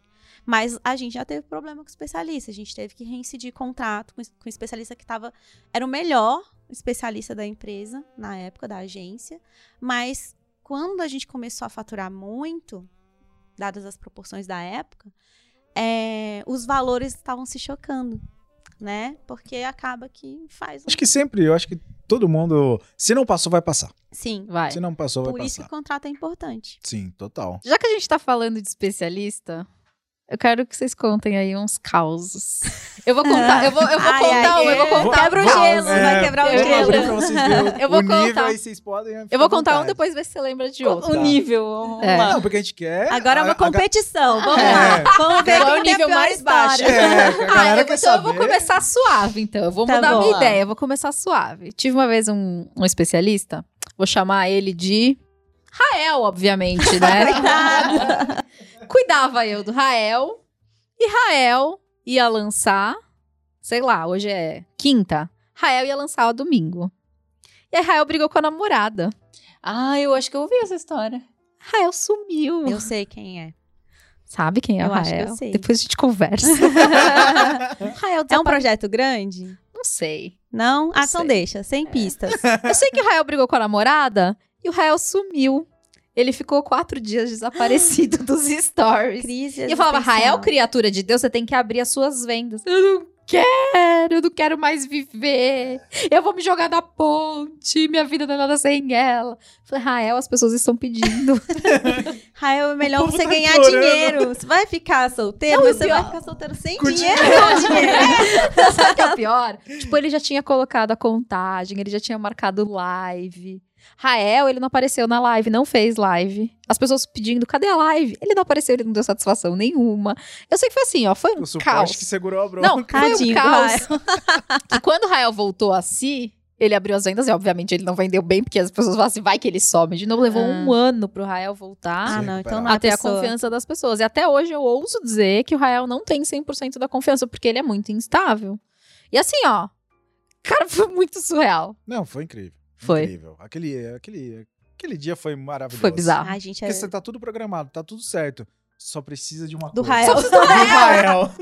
E o Rael chorando por causa da namorada dele. Rael, não faz isso, Rael. ele jamais faria isso. Mas vamos Nossa. Fala aí, fala o aí. meu, o meu acho que eu sei. Já ouviram falar em pitch de vendas? Explica pra gente. Pitch de vendas, né? Quando você vai abrir o carrinho, você mostra a oferta, tudo mais, né? Tem um script pra falar. Um scriptzinho pra falar. Então. Já ouviram falar em pitch de vendas? Piti. eu não, mas eu tô muito curiosa. Eu já fiquei imaginando. Ai, gente, eu não sei, eu tenho medo de, de pra onde vai parar esse podcast, mas Pro a mundo. pessoa. Tá no mundo o podcast. pessoa- Ela vai escutar esse podcast. É uma, é uma pessoa menina? A gente acha um nome aqui, ó. Tem a Ana aqui escutando. Pode ser a, Ana? A Ana? É. É o mesmo Ah, é o nome da pessoa. A Ana, como é que você sabe? A Ana tava grávida, não sabíamos. A Ela Ana não contou? estava nervosa, não tinha contado ainda. É, a Ana estava nervosa. E aí a gente tinha lançado um curso e aí depois a gente é, lançou um outro, né? Pouquíssimo tempo depois. E aí alguém veio reclamar nos comentários. Aí a pessoa foi lá, parou, tava fazendo pitch, foi ver os comentários. Ai, que legal. Ela fez assim.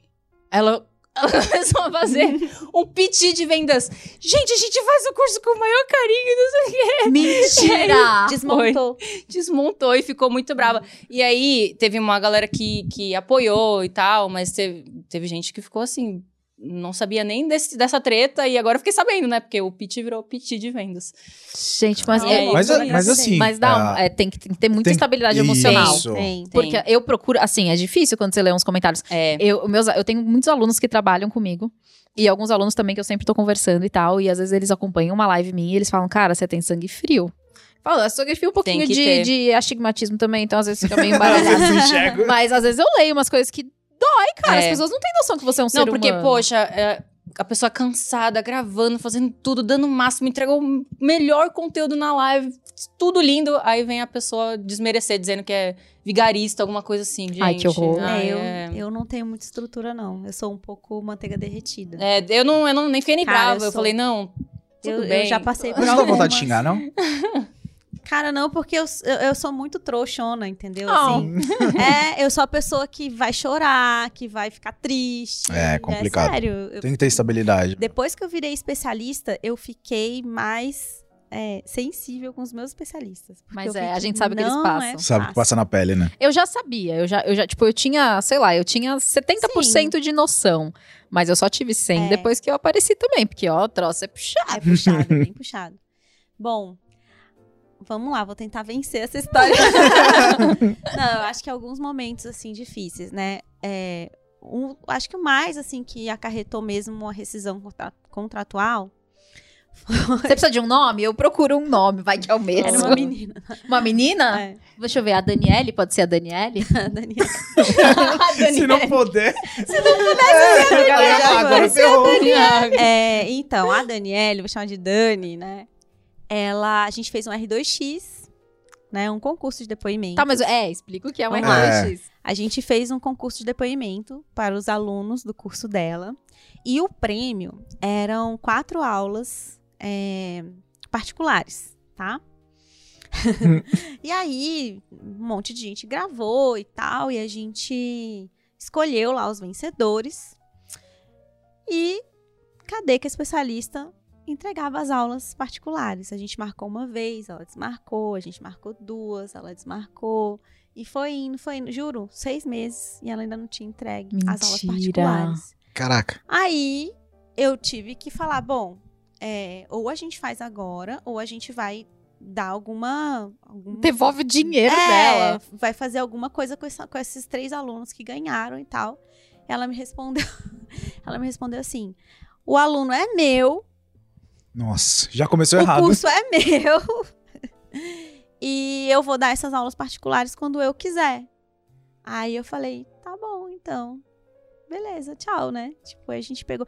Aconteceram outras coisas. É, uma delas foi que ela achou ruim que eu tinha começado a gerar conteúdo. Por quê? E ela falou que porque ela queria ser exclusiva. E ela falava que se eu começar a gerar conteúdo, eu iria dar menos atenção a ela. E, cara, isso é real, né? Especialista tem ciúme. E a gente tem que saber lidar, assim. É, eu já tive alguns momentos onde eu estava em lançamento que, os que as minhas especialistas ficaram com. Será que ela tá dando atenção pra mim? Se ela tá lançando? Se ela tá Porque- cuidando direito. é, porque assim, e, e- e isso eu super entendo, porque é normal elas ficarem inseguras, porque como elas lançam, como elas são especialistas, elas sabem o tanto que consome energia. Então é meio que normal ela pensar assim, nossa, mas a Ellen tá na semana de lançamento. Daí, às vezes, eu já vou ouvir um áudio assim delas, assim, ah, eu sei que você tá na semana do seu lançamento. Tipo assim, quase pedindo desculpa, sabe? Só que uma coisa é você demonstrar desse jeito, e outra coisa é você falar assim, cara, eu não quero que você gere conteúdo porque você não vai me dar atenção e eu sou especialista, eu tenho que ser exclusiva e tal.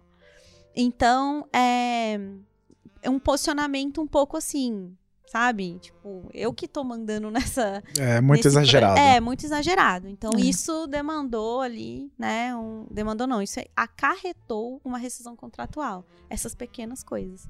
Mas. O aluno até hoje não teve as aulas particulares, coitado. a gente Tadinho devolveu o dinheiro dele. Não, mas isso é, é que, assim, a gente teve algum, poucos problemas com, com especialistas, mas eu sempre deixei muito claro. Eu falo, cara, é a sua reputação, não é a minha, não, É. amiguinho. Você quer vender depois? Então, honre a tua Pior palavra. é que a gente, quando, quando a gente era mais agência de lançamentos que fazia e tal, é, a gente se preocupa, né? Poxa, é Lógico. a nossa empresa também que tá ali em jogo e não tá entregando e a gente, né? Aí tem coisas que mesmo com contrato, porque no caso tinha um contrato, foge do nosso alcance. Eu não tinha o que fazer, ela desmarcava e eu, eu ia lá dar aula pra ela, não dava, né? Eu lembrei de uma história. Ai, meu Deus. Vamos contar a história do. Do Joval. Oi, Joval. Joval, ele nos contratou como prestador de serviços. E o Joval, ele tinha o especialista dele, a gente só tava sendo consultor. Tá bom. Hum.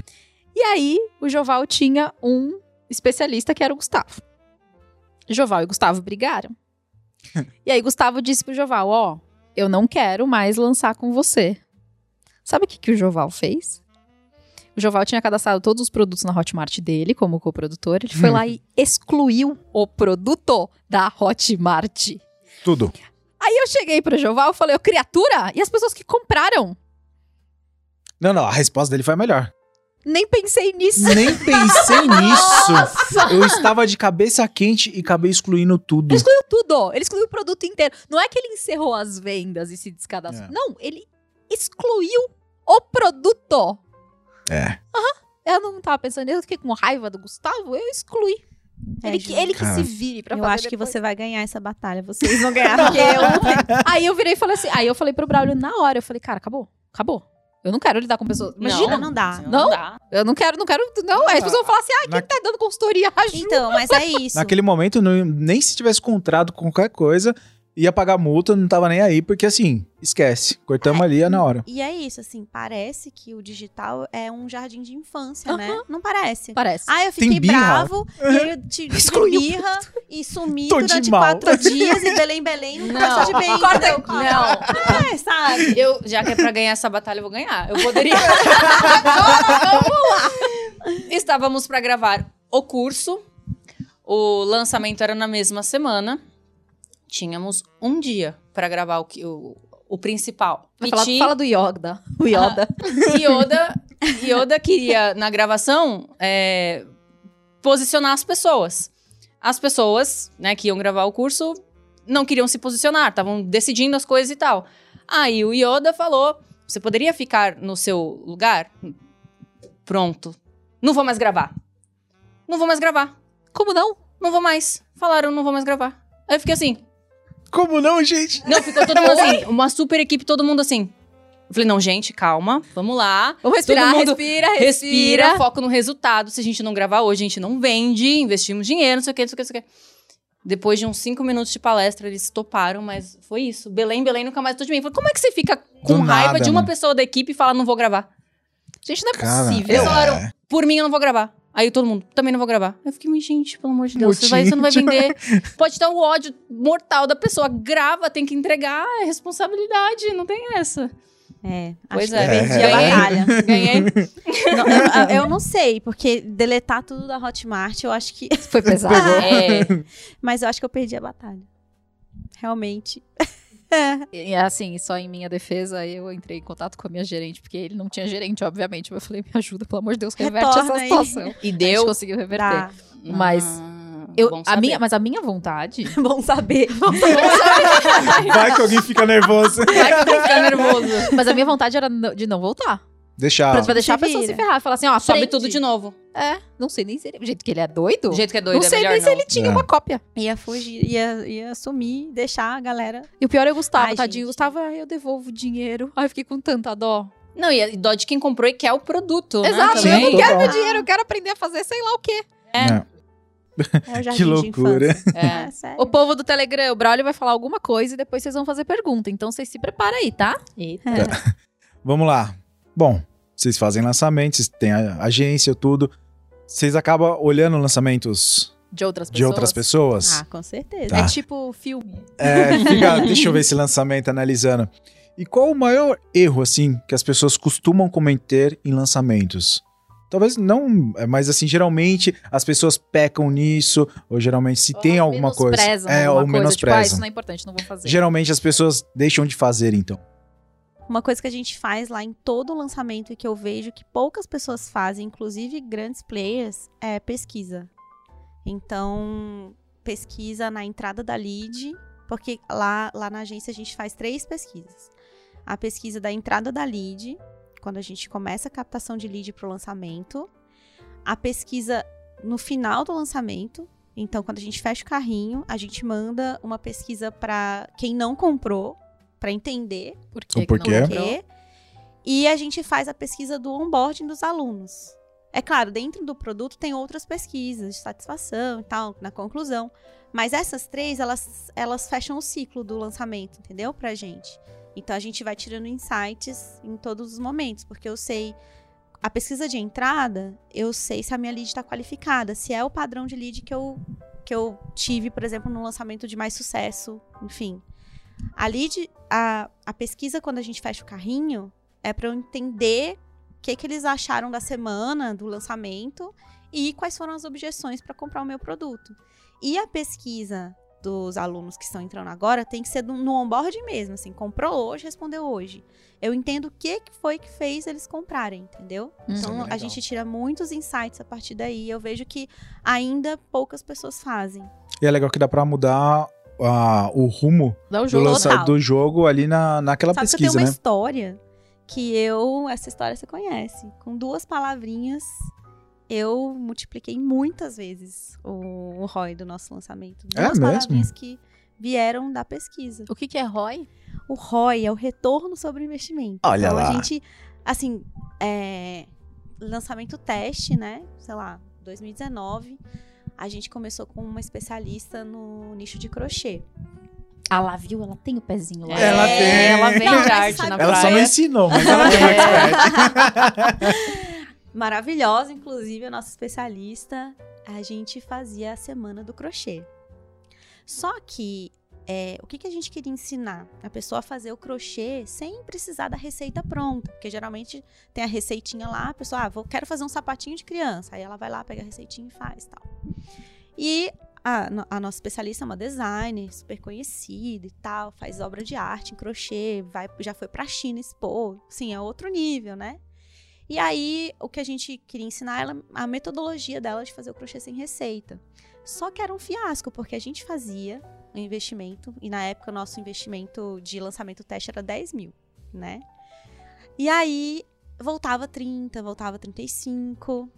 Eu falava, gente, mas a semana do crochê é tão legal. Só que o que acontecia? A gente trazia a pessoa na semana do crochê, chegava ali na primeira aula, a gente ensinava a fazer o crochê sem receita. Aí o que, que gerava? Uma Medo. baita de uma frustração. Poxa, me Ai. chamou aqui, eu não vou aprender a fazer, né? É. Ah, não, que não me ensinou nada. Aí cada uma tinha uma expectativa. Pensei que eu ia aprender um sapatinho, pensei, pensei que eu ia aprender um, um casaco, pensei que eu ia Hum. aprender a fazer um, que eu ia aprender a fazer um tapete.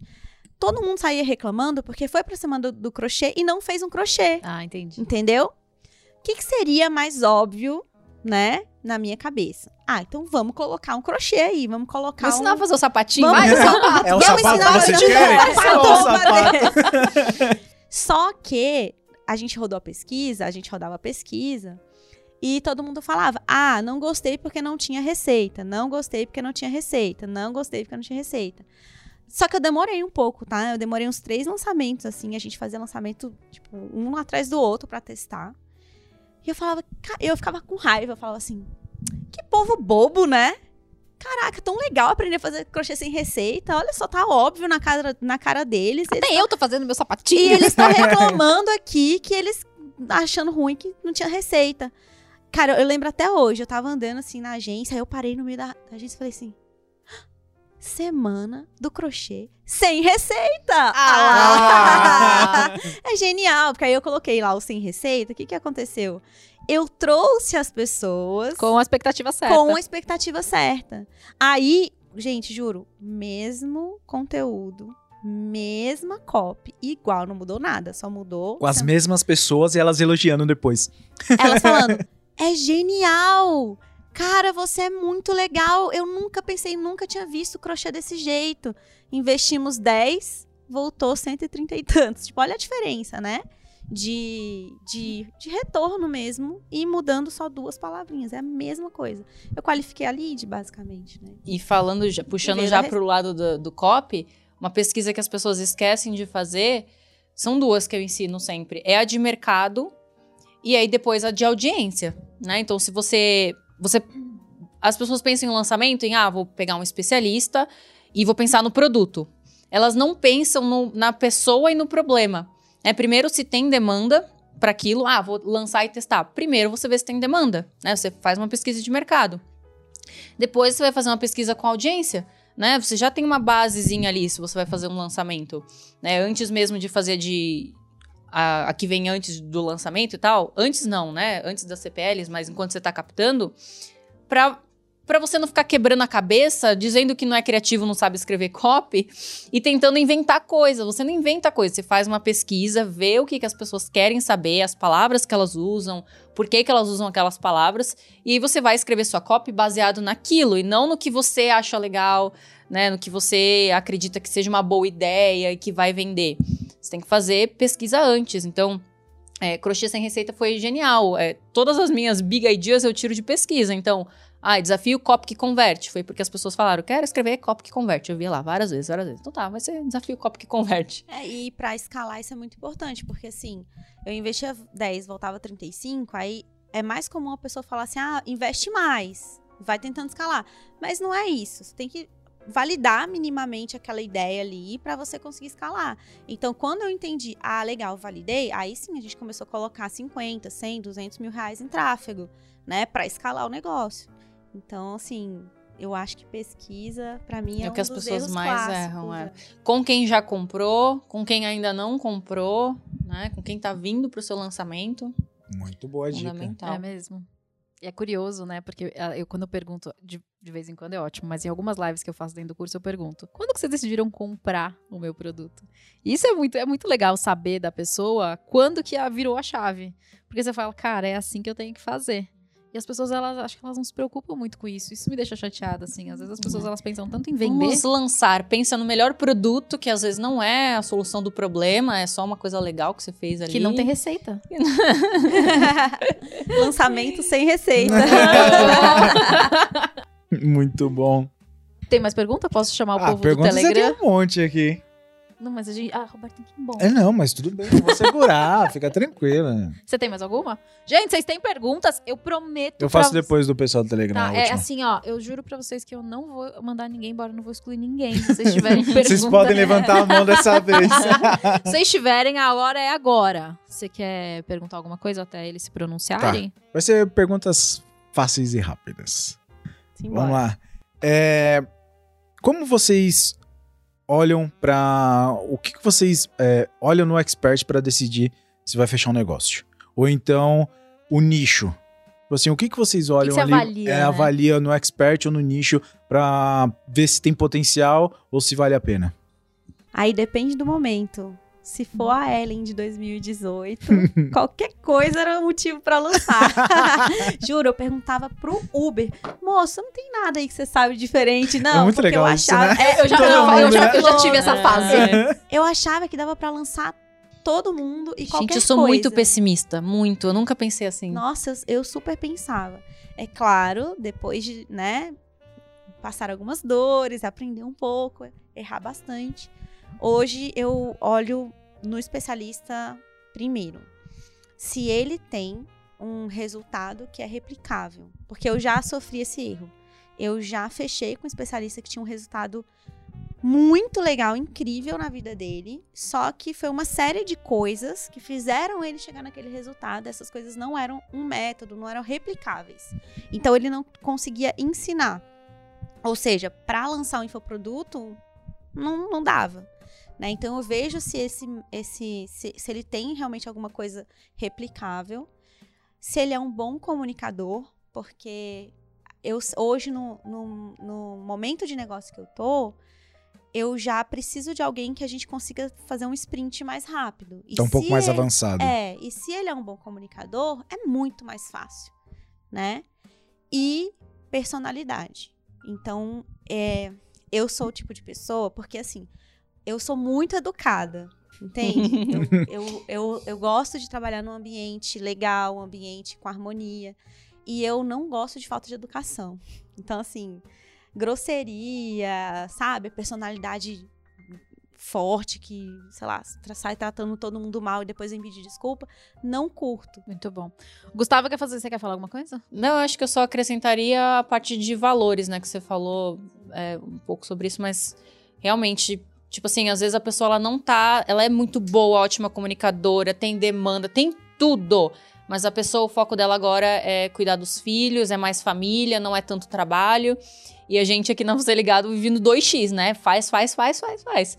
Então, se a pessoa ela tá muito com foco na família, nisso, naquilo, não vai dar é, tanto pro trabalho, se ela não quer sempre se desenvolver, se doar, né? melhorar, é. se doar e não ter esses valores coisa, alinhados. Lá na agência tem uma. Isso é importante, mas é um pouco contra-intuitivo, porque lá é o contrário. Mas são Olha valores, por exemplo, é igual Isso, você é. ligado, aí você vai ter o É, seu, e cada é. agência vai ter um. Porque, É. assim, as nossas especialistas, elas são de boa, entendeu? Elas não são aquele especialista que quer ficar milionário logo, que quer escalar logo de uma vez, porque o nosso flow lá é um pouco mais pezinho no chão, assim, sabe? Então, no- por exemplo, a gente não coloca pra fazer 200 mil lives seguidas às 5 da manhã. Então, a gente tem esse alinhamento de valores é importante, porque é um jeito de trabalhar aqui. Imagina se eu pego um especialista que é muito agressivo, que quer crescer demais, muito rápido. Ele vai reclamar. Ele vai reclamar porque a gente tá num negócio mais de construção. Vamos lá, tem processos que precisam vir antes do lançamento. Então, olha só que legal, né? Vocês têm toda a razão. A Érica, ela levantou a mão, mas ela foi embora, fugiu. Ih, Mas o Gustavo falou que quer fazer uma pergunta. Gu, pode falar. Primeiro, eu queria dizer que eu tô adorando o episódio. Cheio de insight, muito bom, muito divertido mesmo. É, mas também queria fazer uma, uma pergunta aqui. Vocês estavam falando sobre é, como encontrar um expert e tal. E hoje, tendo uma agência, eu imagino que muitas pessoas procurem vocês, né? Mas eu fico pensando que acho que é uma dor de quem quer aprender a lançar, de quem tá começando, que é em que lugar encontrar. Então, eu queria saber, assim, no início, é, em quais lugares vocês acham que, que, que é, que é mais legal para as pessoas encontrarem bons experts? Onde é Não é no esse Uber. lugar em que Não é no Uber. qualificadas para isso? Perfeito. Obrigada, boa Gu. pergunta. Mas é, não é no Uber, é no mas Uber. essa sacada do Uber é isso. Você tem que ficar muito obcecado por achar. Tipo assim, hoje a gente tem um- uma sociedade com o Instituto de Psicologia e Logoterapia, mas antes o, o cara treinava com o Luiz. E aí surgiu daí. É, outros foram atrás da gente e tal. Mas eu acho que é você enxergar o talento na pessoa, pessoa, que ela antes não dela enxerga. mesma, Antes exatamente. dela enxergar, exatamente. Tem alguns caminhos, mas eu vejo assim, tô começando agora, não tenho portfólio, porque como aconteceu comigo? Eu vim do nada sem portfólio, nunca tinha lançado, nem sabia, na verdade, né? Então, qual foi o meu plano? Vou sair abordando todo mundo no Instagram e mandando inbox. Obviamente não deu certo, né? Tem pessoas que me Porque- abordam. Ah, Posso te juro. lançar? Eu A mim também, né? Você acredita que eu recebo? Nossa, sabia que você tem potencial pra ter um produto? Acelera a bio, É. criatura. Você me acompanhou por Né? 30 Oi. segundos. É, mas eu vejo que tem um cami esse caminho que é mais óbvio, buscar a pessoa na rede social, que já tá ali fazendo conteúdo, só que é entender assim, se você tá começando, tenta buscar pessoas que estão começando também. E faça uma abordagem que tenha a ver com essa pessoa. Então começa ali a seguir, a entender o propósito, os valores, porque você só vai ter uma chance de mandar uma mensagem interessante no inbox dela, só uma chance. Se você Ah. errar, já era. E, e tem que entender que prospecção é, é como você fazer venda batendo de porta em porta. Você vai bater em 100 portas, Pra vender pra uma Pra- pessoa. 10 pessoas abrirem a porta pra você, pra você vender pra uma pessoa. Então não pode existir. E o outro caminho que é um caminho não óbvio, mas que eu acho um caminho muito legal, que é o offline. Sim. É você buscar, por exemplo, autores de livros. Você vai na livraria, você vê lá quem é que já tá gerando esse conteúdo. Vai numa faculdade, vê quem é o professor legal que tá lá, que tá fazendo alguma coisa. Vai na sua cidade, quem é o, o empresário que tá fazendo alguma coisa diferente. Ou um personal interessante que às vezes já tá gerando um conteúdozinho Exato. ali. Pega uma revista especializada. Eu gosto de escolher pelo nicho, né? Então, quando eu vou prospectar, abrir uma vaga na agência. Cara, que nicho. Por exemplo, agora. Agora. Você escolhe o nicho, tipo, eu ah, eu tenho vontade de trabalhar com isso. Sim, eu escolho super. Agora eu tô querendo lançar no nicho de arquitetura. Cara, eu botei na minha cabeça que eu que queria um especialista arquiteta. Beleza, aí eu procuro os nomes, entendeu?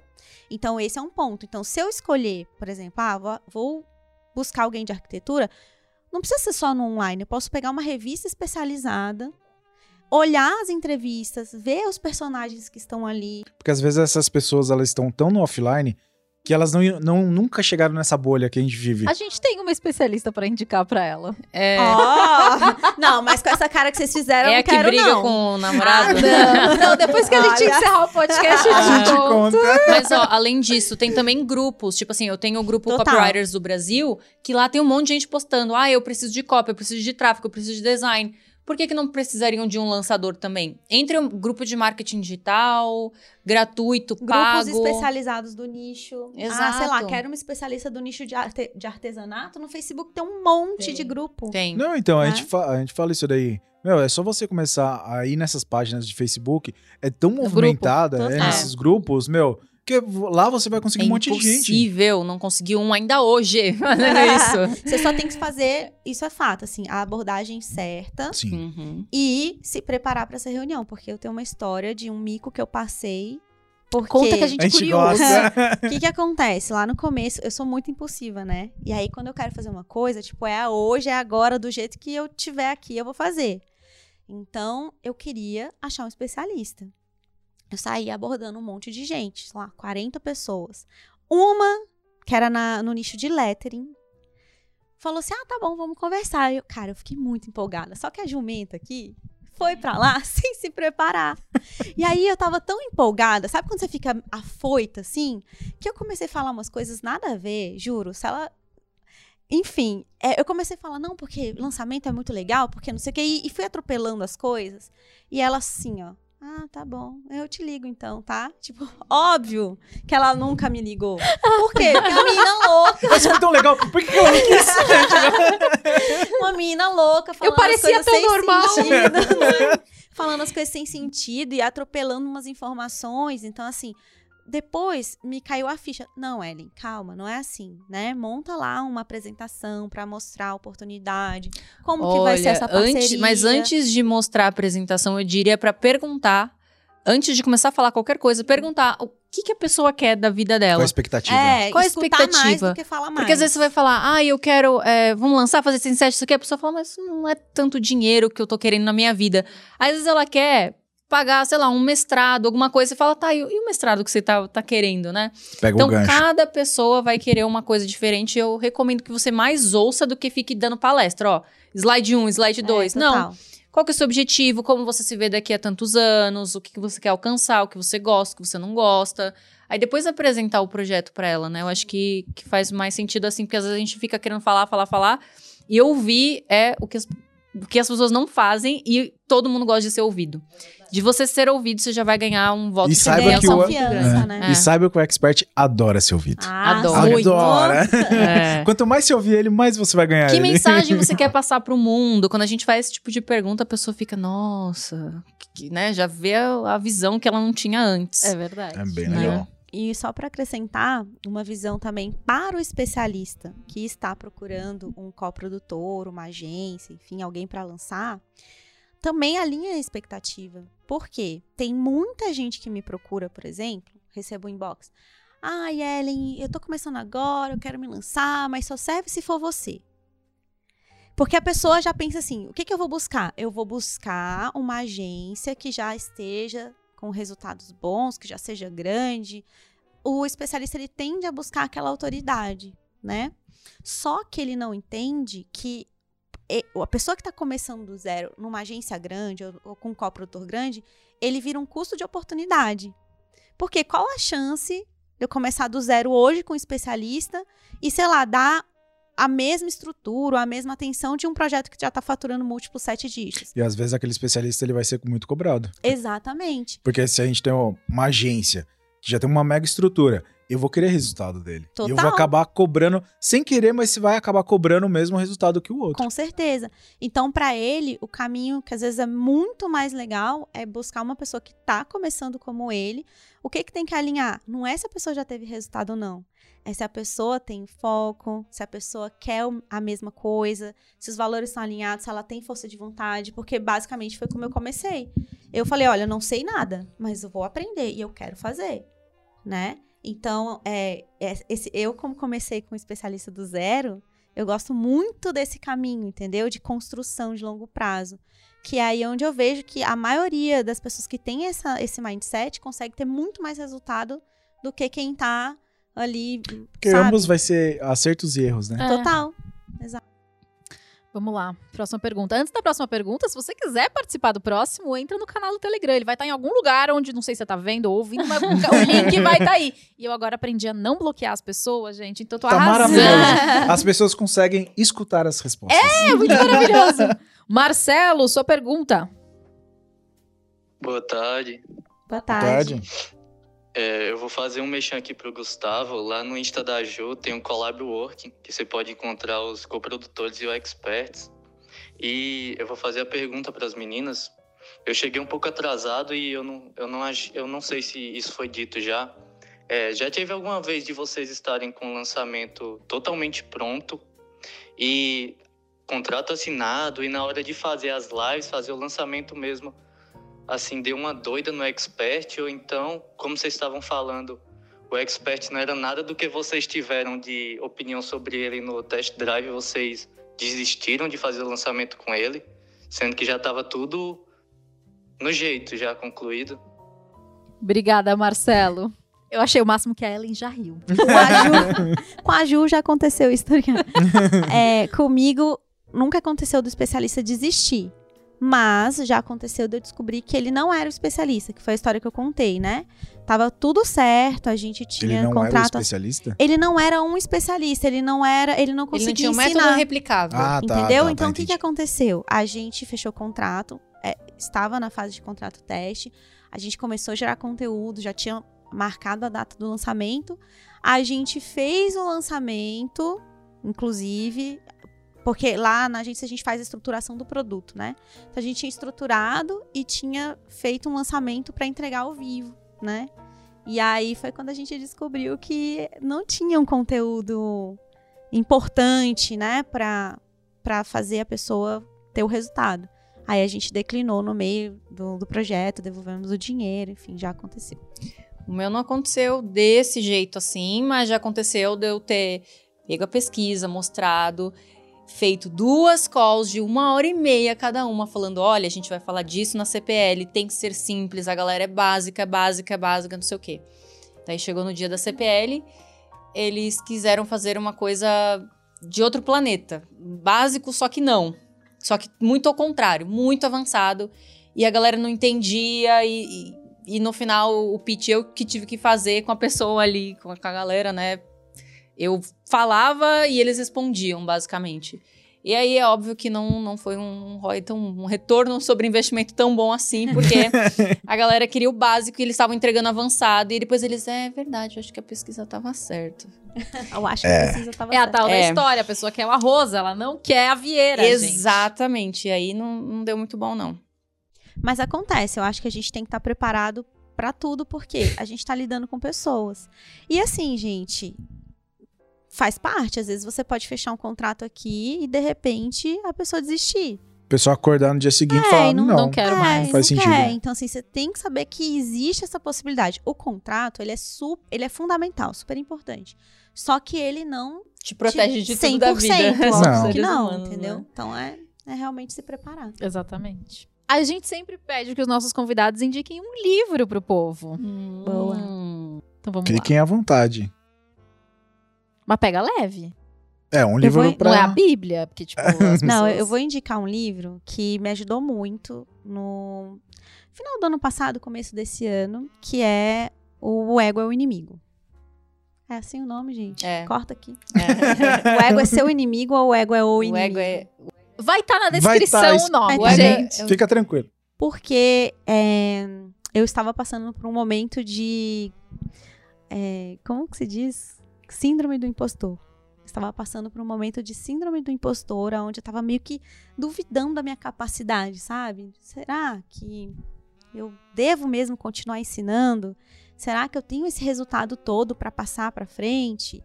E eu estava sofrendo muito com isso a ponto de me travar para gravar comecei falando que eu tenho dificuldade. Eu realmente tenho dificuldade com câmera, né? Só que ao invés de eu ir melhorando, eu fui piorando. Olha que louco. É que vocês não Eu- sabem, mas as câmeras elas estão disfarçadas de Sim. gente aqui, com máscaras. eu não tô olhando, né? Então- Mas o que acontece? Eu, porque eu, eu, eu me dava bem, eu tinha trava e, e me dava bem e tal, mas chegou uma hora que eu comecei a piorar. E aí foi bem quando eu lancei o meu produto, a, a versão melhor do meu produto, e eu tinha que gravar todas as aulas de novo, tipo, cento e tantas mil aulas. E eu comecei a travar num nível que era assim. Eu chegava ali na agência pra gravar, e aí eu falava. Ai, não vou poder gravar. Esqueci meu colar. Dar desculpa. Aham. Esqueci o meu colar. Eu é muito relevante. É. Eu, eu só gravo se eu tiver com a minha correntinha da Aurora, né? Que é minha filha e tal. E não dá pra eu gravar hoje, não. Amanhã eu gravo. Estou E sem a minha aí- blusa da sorte hoje. e aí eu, eu olhava assim. E ela câmera. mora na esquina da É, agência. tipo, era é exatamente isso. Era pra descer e pegar assim, mas tudo bem. Aí eu olhava pra câmera, assim, tava tudo escrito na minha frente, eu travava, eu chorava. Esse cara me deu uma pala muito louca, entendeu? De síndrome do impostor mesmo. E aí o, o Vinhas, Rodrigo Vinhas, me indicou esse livro. Lê isso daqui, né? E eu comecei a me destravar. Então foi, foi isso, foi esse livro. E foi a terapia também que me ajudou, né? Óbvio que né, a gente tem que levar certas coisas. Mas esse livro é muito legal, até para você conseguir lidar melhor com o nosso ambiente do digital. Que a é gente ego fica- envolvido o tempo todo. É, e, e é muito difícil mesmo, porque você fica o tempo todo vendo os resultados, os dígitos, enfim, né, o crescimento das outras pessoas, achando que o seu não tá tão bom. E, enfim, com medo, principalmente o especialista. O que, que vão falar de mim, a crítica e tudo mais. Então eu indico esse livro. Olha, eu acho que eu vou. Eu pensei em vários aqui, mas eu vou indicar o Mensageiro Milionário. Eu acho que poucas pessoas falam, mas ele me ajudou a pensar um pouco além da copy, pensar mais no especialista, na mensagem. E ele é muito curtinho e eu acho que ele é até um pouco caro pelo tamanho dele, mas é porque é muito valioso. Até coloquei uma aula do meu treinamento, é uma das mais bem avaliadas. Falei, caraca, de um livro. E ajuda bastante você a extrair a mensagem do outro da melhor forma, né? Porque às vezes você fica com essa síndrome do impostor, não tenho nada pra ensinar, não sei como passar a mensagem e tal. E esse livro, embora seja bem curtinho, ele é muito assertivo nisso e ajuda bastante quem, principalmente quem lida com especialista. E leiam Harry Potter. Harry Potter é chato. Muito Ah, o quê? Que absurdo! Vai ter briga aqui. É isso, É lá. isso que a gente mais Continua, sua amiga. rapidinho. Não, eu não escutei isso, não. Vou fingir. Isso que porque não. meu apelido era Hermione a vida Harry inteira Potter foi. é chato. Perdeu é tudo. Aí eu tô achando tão maravilhoso que não é a gente Créditos é comigo. Esse episódio passamos. Não, sério, tem que, fazer um, tem que fazer uma entrevista. Como a pessoa acha Harry Potter chato? Gente, eu Fala tentei, verdade não deu certo. Ah, Tentei. para. Tentei, eu fui Não no rolou. cinema, me esforcei, não gostei. de Nem jeito nenhum. filme? Não, pelo amor. É. A É. pessoa não tem um mínimo de alegria na Não vida. Não tem. A pessoa Ah, não tem, né? Cadê a fantasia, a parte... Mas sabe o que Cara, acontece? Eu ah. perdi o timing. Porque na época. Não, não que- tem timing pra Harry Potter. Hoje, se você começasse hoje, Não, você não. acha que você ia gostar do mesmo Óbvio. jeito? O Ellen faz assim pra ela. Belém, Belém. Agora é o Belém, Belém real do digital. Olha Esse assim, Belém é, infantil. É. Ah, para, cara. Como assim? eu tô chocada. Muito bom. Não, não dá, gente. Bom, é, a gente sempre pede um livro e agora eu também queria que vocês deixassem uma mensagem pra galera. Quem quiser olhar pra câmera, a câmera é toda. Se você não Quem quiser, não quiser, você pode fazer assim. pode olhar pra gente, fica à vontade. Mas assim, deixar uma mensagem legal pra É galera. um sacode. É, aquele Tá tapa bom. na cara. Vai lá, Roberta, que não gosta de Harry Potter. Absurdo, né? Não, ridículo. Nossa, Respeito as que opiniões difícil. diversas. Mas eu não quero Mas mais contar. não. Desde que não sentem na minha respeito. mesa. Isso eu não respeito, não. Inclusive, deixa aqui nos comentários se você gosta de Harry Potter. não. Faz um story, Todo gente. mundo gosta, né? Quem que não todo gosta? mundo aqui diz, você gosta de Ai, Harry gente, eu vou ser Potter? odiada agora. Corta essa parte, não pode passar. Todo Mostra, mundo gosta. Brasil, a verdade. Vai perder alunos, vai começar a ter haters. Eu te seguia, mas não vou te seguir mais. Estou eu não deixando sabia. de te Estou seguir. deixando. Nossa, não tenho dúvidas, porque realmente a galera fica muito apaixonada. Por, né? Toma. A Ellen, Ai, ela, é, você não viu, mas ela acabou de pegar o celular e ela parou de te seguir. Eu fui bloqueada e não foi sem querer. Percebeu? Enquanto você tava falando, eu tava aqui assim do lado, aqui assim, É. pronto. Vai, dá, deixa sua mensagem. Se você quer ter sucesso no digital, estude copy, porque você consegue vender sem tráfego. Agora, se você tiver só tráfego, não tiver copy, não vende. É, é o recado que eu deixo, porque o Brasil não tem é, essa é, cultura de ler livros, de É escrever, verdade. principalmente, é uma habilidade que as pessoas não desenvolvem. E quem é que está bem sucedido no digital? Quem consegue passar a sua mensagem de forma clara. Sem ler, sem escrever, você não sabe fazer isso. Então, meus amigos, é isso. E não desista, tá? Todo mundo começou do zero. Eu comecei lá achando que 10 mil reais era o maior dinheiro do mundo.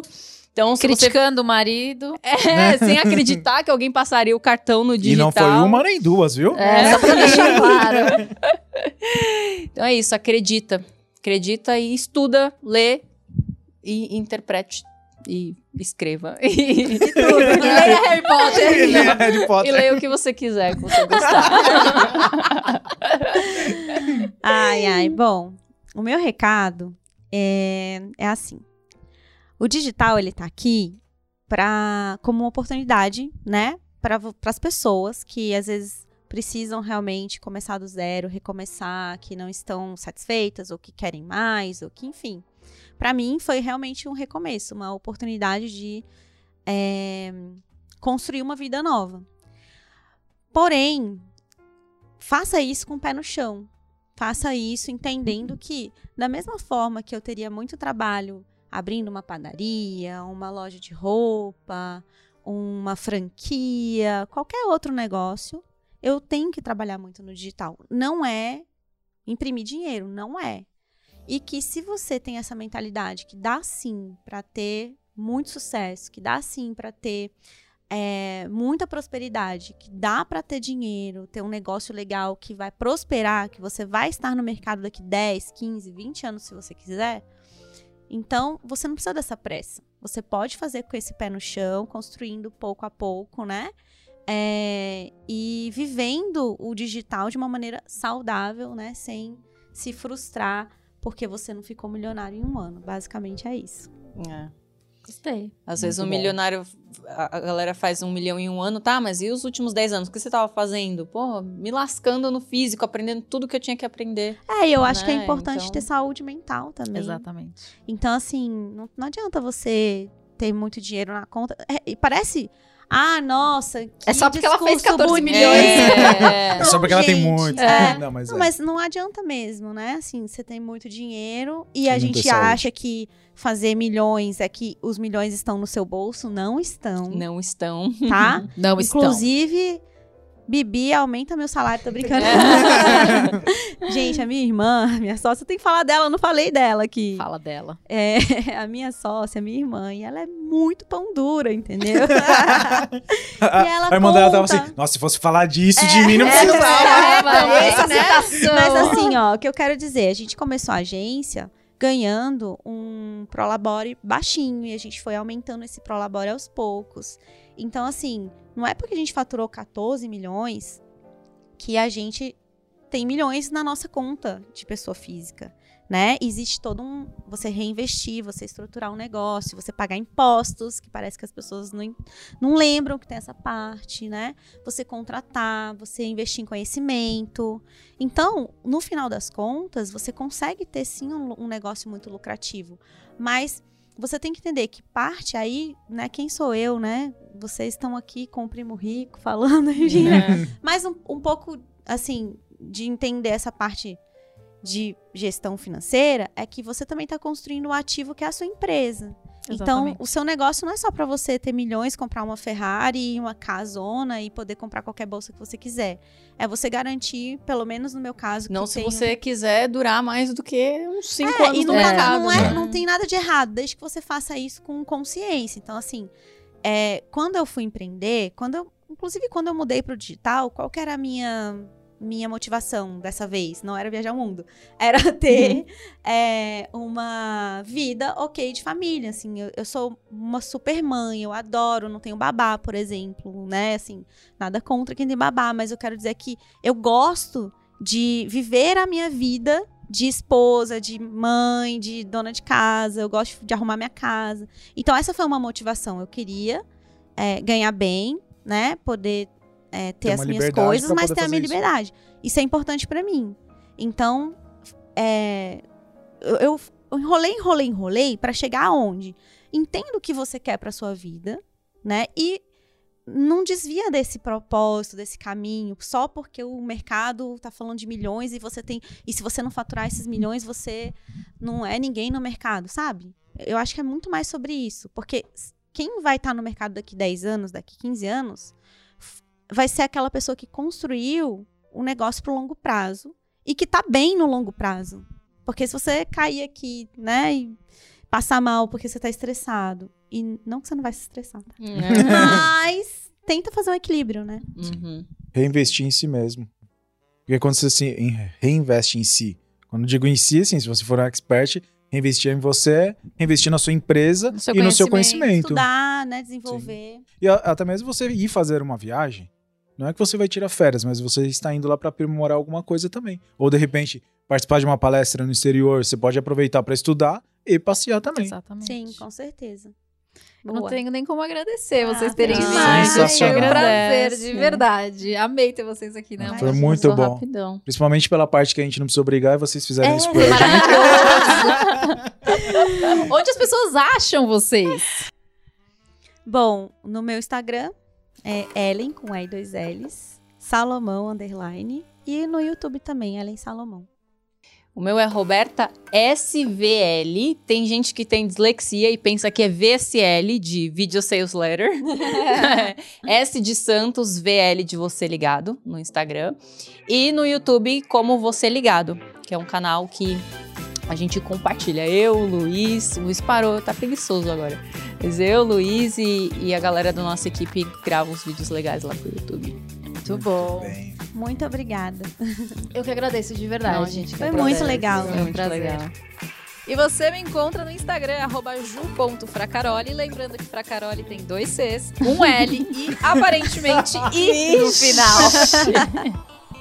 E vocês podem me encontrar também no Instagram, arroba Braulio Simberg. Sem conteúdo ainda lá, gente. É, mas vai sair, vai sair. Pior dia. do que não gostar de Harry Potter. Não, mentira. Não. Muito bom. E eu não sei onde você está, mas independentemente de onde você esteja, vai ter um botão. Clica no botão. O botão vai estar escrito seguir, inscrever, curtir, compartilhar, comentar. Clica nesse botão, por quê? Pro Lucão ficar orgulhoso de mim, entendeu? Pra ele me amar mais, gente. Eu preciso disso, entendeu? Então, por favor, cliquem. Muito obrigada por estarem aqui. Até nosso próximo episódio. Tchau, tchau.